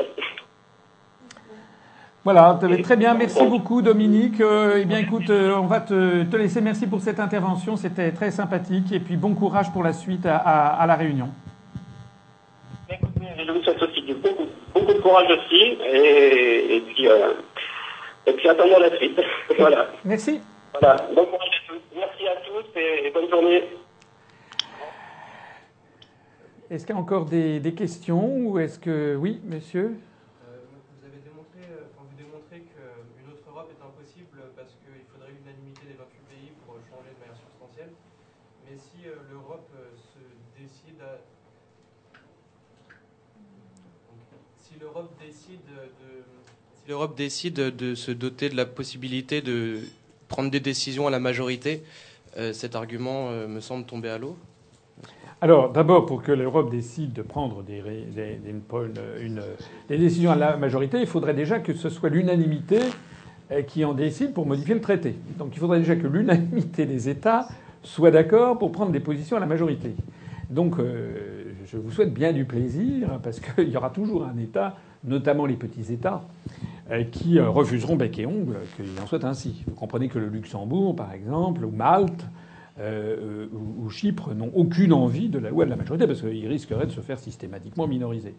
Euh, il n'y a pas que les petits États d'ailleurs. Je pense aussi que d'autres grands États comme le Royaume-Uni, euh, par exemple, euh, s'y opposeraient. La France, comme la France est dirigée par des gens qui ne représentent pas les intérêts du peuple français, nous sommes, ça, revient régulièrement dans notre histoire nationale, on a des dirigeants qui jouent le jeu des cours étrangères, hein, comme sous Louis XV ou comme sous Charles VI. Donc on a, ou comme sous Pétain. Donc euh, les dirigeants français, eux, verront très bien se dire ah oui, oui, oui, on va y aller à la majorité. Mais c'est de l'inconséquence française dont il s'agit. Parce que imaginez que sur des sujets absolument fondamentaux, euh, il y a une majorité qui veulent, la, la, qui, veulent s'opposer au peuple français. C'est d'ailleurs ce qui est en train de se passer. Euh, euh, on irait vers un, vers, un, vers un clash énorme. Je, je, change à peine de sujet pour vous faire remarquer. J'ai appris ça, je ne sais pas si vous avez vu ça, c'était hier ou avant-hier, je crois que c'était avant-hier soir. Le, gouvernement, enfin le, les, députés socialistes envisagent de voter, sur une suggestion du gouvernement, l'interdiction des OGM en France du maïs Monsanto 810. Bien. Alors, tout le monde sait qu'ils n'en ont pas le droit. Pourquoi ils font ça? Ils font ça dans la perspective des élections européennes pour dire, vous voyez que nous, on peut s'opposer à l'Europe. Mais ils l'ont déjà fait. Hein. Et donc on sera condamné, on a déjà été condamné avec 163 000 euros de, pénalité par jour de retard de transposition des directives européennes. Ça veut donc dire que nous on voit bien que la, la, la, classe politique française ne sait plus quoi faire pour essayer de faire tenir encore cette, cette affaire par, par, petits morceaux. Voilà. Donc là, pour donner satisfaction, parce qu'ils savent très bien quelle est l'opinion des gens, ils vont monter au créneau pour ça. D'ailleurs, l'UMP a dit Ah non, non, non, c'est scandaleux, c'est contraire au traité européen. Enfin bon. Au même moment, d'ailleurs, côté UMP, je n'en ai pas contre le Parti Socialiste, vous avez peut-être vu cette chose extraordinaire de M. Laurent Vauquier, qui était un sous-ministre UMP, qui a pondu un ouvrage, hein, qui est L'Europe, euh, repartons à zéro, je sais pas quoi, où il nous sort son autre Europe à la Vauquier, bon, chacun a son petit truc dans son coin, donc lui, il a dit, ben voilà, il faut recommencer à zéro, euh, il faut euh, l'Europe des six, mais euh, sans, euh, sans le Luxembourg et je sais pas quoi. Enfin bon, monsieur vaticine. Alors l'UMP a fait savoir ça, a fait savoir qu'il y avait eu une prise de bec à l'UMP, que les gens s'étaient engueulés, que c'était scandaleux, etc. Tout ça, c'est la commedia dell'arte. Hein. C'est simplement que l'UMP veut faire croire à la population française qu'il y a un débat à l'UMP et qu'on peut, on peut voter UMP parce que peut-être qu'on aura le projet de Vauquier qui est de repartir à zéro. Tout ceci sera, euh, comment dirais-je, mis sous la table dès le 26 mai au matin. Hein Ça fait partie de ces, manipulations, euh, de ces manipulations permanentes. Voilà. Donc tout ça pour vous dire quoi? Pour vous dire un que le projet d'unanimité, c'est pas demain la veille, et c'est pas à cause de la France, parce que d'autres États refuseront de laisser tomber la règle de l'unanimité sur des choses fondamentales, notamment les Britanniques, mais aussi les Luxembourgeois, les Danois, les peuples d'Europe du Nord. Hein. C'est assez intéressant d'un point de vue de sociologie, euh, à la fois d'histoire, de sociologie, peut-être aussi d'anthropologie sociale, de constater que les peuples d'Europe du Nord sont en général des peuples qui sont beaucoup plus pragmatiques et veillent beaucoup plus à leur intérêt que les peuples du Sud de tradition catholique romaine, qui sont des peuples beaucoup plus dogmatiques, c'est-à-dire qui, euh, comme ça, euh, c'est le, le, caractère superficiel et prime sautier bien connu des Français, le caractère, la commedia dell'arte à l'italienne, le hidalgo à l'espagnol, etc. Donc c'est ces peuples qui d'un seul coup prennent des décisions pour faire genre, hein, comme dirait mon fils, ça fait genre, et puis en définitive, au bout de quelques années, euh, se rendent compte avec effroi de ce à quoi ils ont, euh, ils ont, donné, ils ont donné naissance.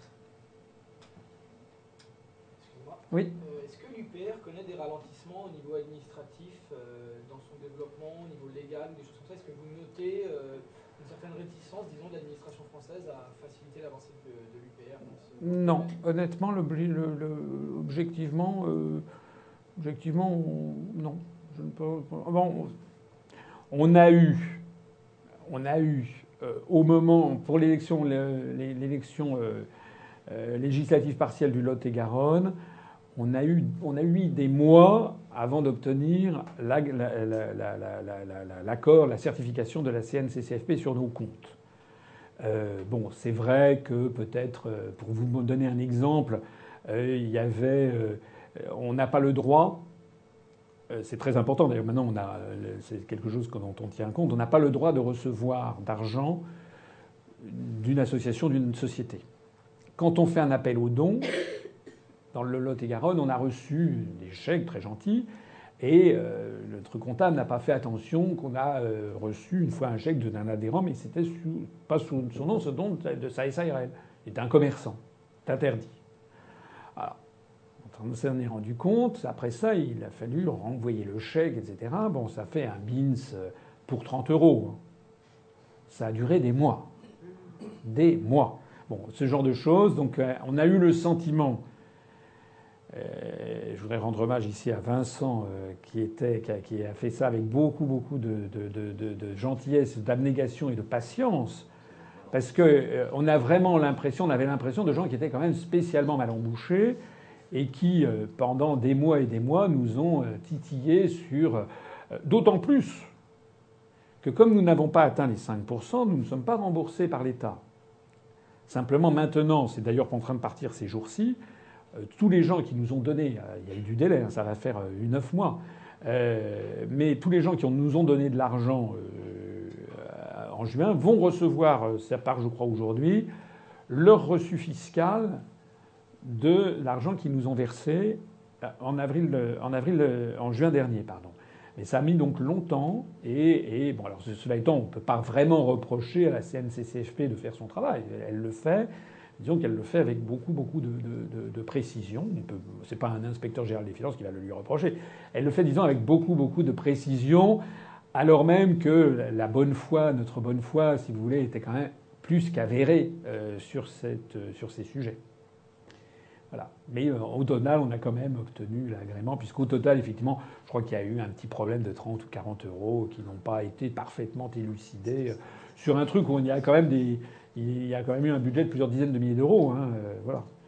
Ah, Donc ça a été quand même, à- ça a été quand même agréé. Alors à part cette question, pour le reste, euh, non, on n'a pas le sentiment. euh, on n'a pas le sentiment. On a eu l'agrément par ailleurs pour le parti politique en termes fiscal. Donc maintenant on a la défiscalisation, enfin le- le- les réductions fiscales. Euh, quand on va voir les gens à la, au- pour déposer les listes, euh, c'est le même. euh, le- voilà. Le seul verrouillage qui est vraiment visible, c'est le verrouillage médiatique. oui. Le seul qui est vraiment visible, c'est le verrouillage médiatique, parce que nous avons des preuves tangibles de journalistes qui voudraient nous interroger, nous poser des questions, etc., et qui prennent des rendez-vous et qui, d'un seul coup, d'un seul, se décommandent sans explication. Et on en a plusieurs maintenant. Bah, je préfère ne pas les citer pour pas pour pas les mais, enfin vous pouvez me croire sur parole. C'est on a euh, on a eu c'est notamment arrivé avec Vincent qui avait un il y avait quel- quelqu'un un journaliste d'un grand journal qui l'avait contacté pour avoir un entretien euh, qui cet euh, entretien a été euh, a été annulé. D'ailleurs, il était extravagant puisque je parle de Vincent euh, Brousseau donc euh, que vous connaissez à peine, euh, qui est quand même quelqu'un qui, euh, vous apprendrez à le connaître, vous verrez que c'est quelqu'un qui, est- une, tête pensante sur des questions, très très complexes, hein, de, la masse monétaire, euh, les, le- les banques centrales, c'est des choses sujets assez calés. Que quelqu'un comme lui, avec son parcours, ait été pendant 15 ans à la BCE et ensuite adhéré à, l'UPR, c'est en soi une information sensationnelle qui normalement aurait dû motiver de nombreux journaux qui auraient dû au moins faire une brève ou faire un entretien. Il y avait quelque chose de croustillant. D'ailleurs, quand on a annoncé le ralliement de Vincent Brousseau, euh, sur Internet, notamment sur la page Facebook, on a battu un record de, de- j'aime, Hein, on est, je crois qu'on a atteint les, quasiment les 700 j'aime et, un record de consultation parce qu'on a des statistiques. Bon. Euh, donc la, la matière au buzz était là. D'ailleurs, je crois que l'agence Info Libre ne s'y est pas trompée puisque je crois qu'ils envisagent de l'interroger. Mais normalement, euh, euh, le communiqué de presse qu'on a envoyé a été envoyé à plusieurs milliers de, personnes. Il y a au moins, je ne sais plus combien, 1500, combien de personnes ont ouvert le communiqué sur Vincent? Il y a plus d'un millier de, de journalistes qui ont ouvert le communiqué, parce qu'on a un accusé de réception qui l'ont ouvert. On a la preuve d'ailleurs qu'il y a eu deux journalistes hein, qui ont contacté Vincent et qui n'avaient pas été destinataires. Donc ça veut dire que ça a parlé au sein des journalistes, de la communauté des journalistes. Notamment la personne qui voulait l'interroger dans un grand journal n'était pas destinataire. Donc c'est quelqu'un du journal ou quelqu'un d'un autre journal qui l'a prévenu. Voilà. Et d'un seul coup, les deux rendez-vous dans une radio hein, ont, été, ont été annulés. Alors, espérons que je ne veux pas les citer parce que peut-être que ça, ça n'est que, que partie remise. Mais enfin, et puis ça n'est pas la première fois. Ça fait quand même. Vous avez vu d'ailleurs que Monsieur, euh, Monsieur Jean-Jacques Bourdin, euh, qui invite toute la Smala Le Pen, le père, la fille, le Jean de la petite fille, absolument constamment, et qui a d'ailleurs donné euh, BFM avait consacré euh, 45% de son temps de, parole à, la famille Le Pen. Je dis BFM parce que c'est le même groupe que, RMC. Et RMC, c'était c'était un pourcentage de l'ordre de 25 à 30% euh, du temps de parole. Monsieur Bourdin a fait savoir qu'il ne comptait pas m'inviter. Comme si d'ailleurs, je n'étais que moi-même. Alors qu'il y a, vous l'avez vu ici, vous avez pu le constater, nous avons maintenant de plus en plus de gens de très grande qualité. Je me permets de, le souligner parce que je suis très très heureux. Je ne suis pas éternel d'ailleurs. Je suis très heureux de voir qu'il y a des gens de qualité qui ont rallié ce mouvement. Euh, c'est un mouvement qui a, vous l'avez vu, la, courbe du NPA. Ce sont des données officielles. hein. Je ne les ai pas sorties d'un chapeau. Je, ne parle pas de ce. J'ai des idées vagues sur les autres mouvements, mais là, je vous ai montré des données absolument sûres. Le NPA avait 9000 adhérents, ce qui était pas mal d'ailleurs.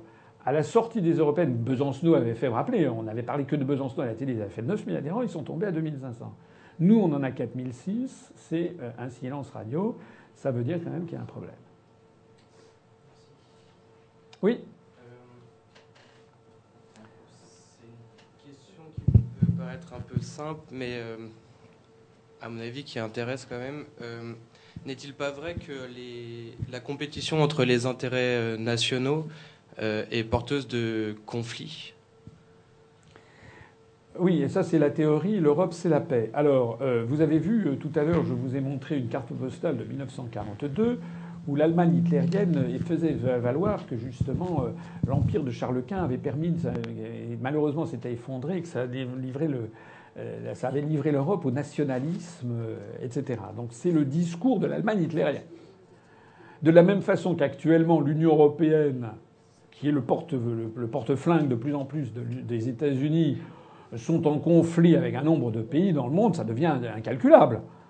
Le nombre de pays avec lesquels les- l'Union européenne maintenant est en, désaccord ou en conflit ouvert devient important. Vous avez l'Afghanistan, vous avez, euh, euh, l'Iran, vous avez l'Irak, vous avez la Syrie, vous avez la Libye, vous avez le Mali, vous avez le Centrafrique, vous avez l'Ukraine, enfin, euh, vous avez, sans compter ceux qui sont, paraît-il, persona non grata, le Cuba, le Venezuela, etc. Ça devient, ça devient beaucoup. J'explique dans, une conférence euh, sur euh, l'Europe c'est la guerre euh, et dans d'autres également, ce qui a fait le germe du conflit, des conflits mondiaux, ce ne sont pas les nations. Ce sont lorsqu'une nation devient comme une espèce de phénomène cancéreux ou métastatique, veut déborder de son air naturel pour imposer sa volonté aux autres. Ça s'appelle l'impérialisme. Lorsque, pour des raisons diverses ou variées, euh, Napoléon, par exemple, a fini par faire la guerre à l'Europe entière, c'est pas forcément toujours de sa faute, mais enfin, il a été aussi entré dans un engrenage, il n'en demeure pas moins que.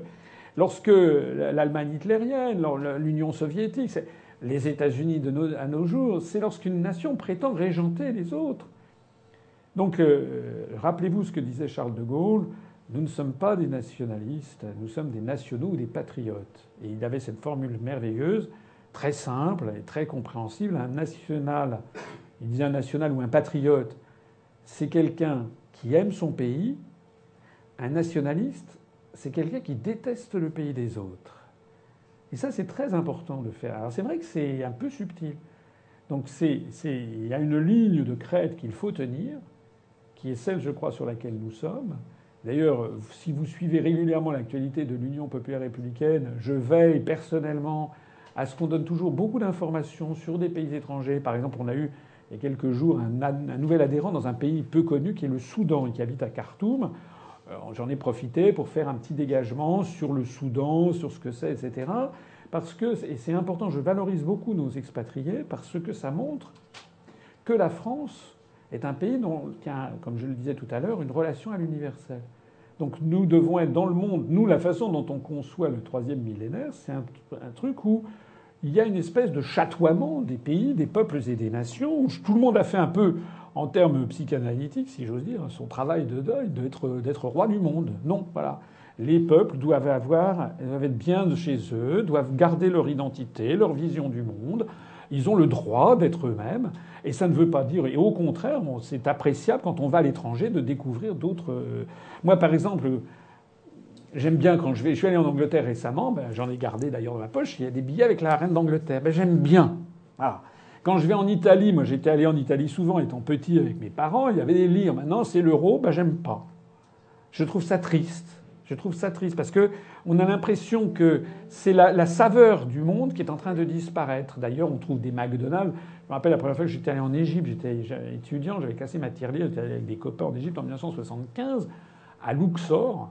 C'était une petite sous-préfecture assoupie, il n'y avait absolument personne. Il y avait le temple de Luxor au milieu de, de, de, de, de, rues en sable sous une chaleur accablante. Enfin, c'était l'Égypte de, l'Égypte du temps de Napoléon Bonaparte. Enfin, c'était l'Égypte du 19e siècle. Et puis j'y suis retourné avec mes enfants il y a, il y a quelques années. Euh, J'étais effaré. Enfin, évidemment, c'est le développement économique. Le temple de Luxor est complètement entouré maintenant de macadam, il y a des autobus, des cars, des voitures partout. Juste à côté, vous avez un McDo qui tend sur le temple de Luxor. Je me suis dit, mais où on va là? Où on va? Parce que ça s'est passé en l'espace de, moins de 40 ans. Donc qu'est-ce qu'il en sera dans 200 ans? Donc si nous voulons livrer aux générations futures une planète qui soit enchantée, où on ait envie, qui, ait encore de l'intérêt. Il faut absolument préserver la diversité des peuples et des nations, des langues, des religions, etc., comme on doit préserver la diversité biologique et la diversité des espèces. C'est à mon avis un problème très...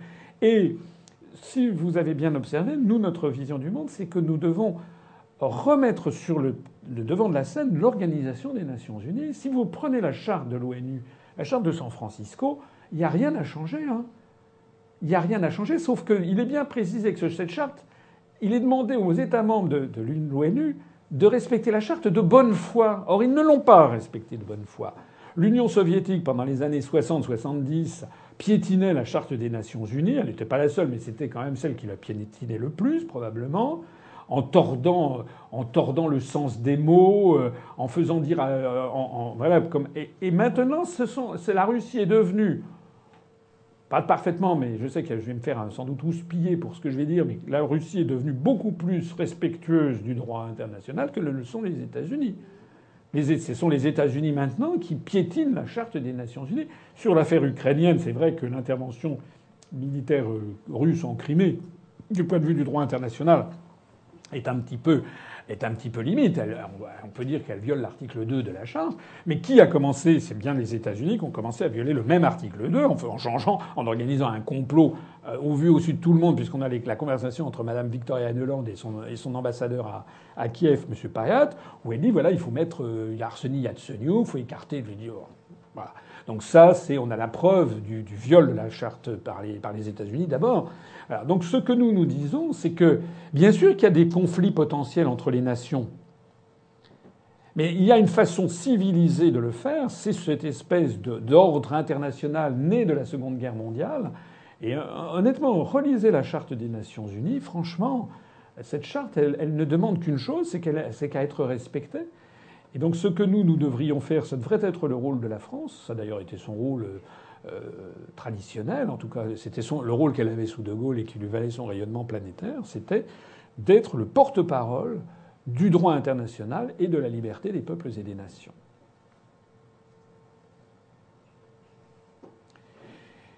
Je crois qu'on on a épuisé euh, l'ordre du jour, mais on n'a pas épuisé l'orateur, ni les orateurs. Euh, on peut encore boire un petit quelque chose. Merci à tous d'être venus. Avant que vous ne partiez, les journalistes, on peut leur faire des petits cadeaux si vous le souhaitez, quelques, quelques programmes. Et puis je crois qu'on a aussi des, si vous le souhaitez, pour donner autour de vous des, des badges ou des choses comme ça. Merci beaucoup de votre attention.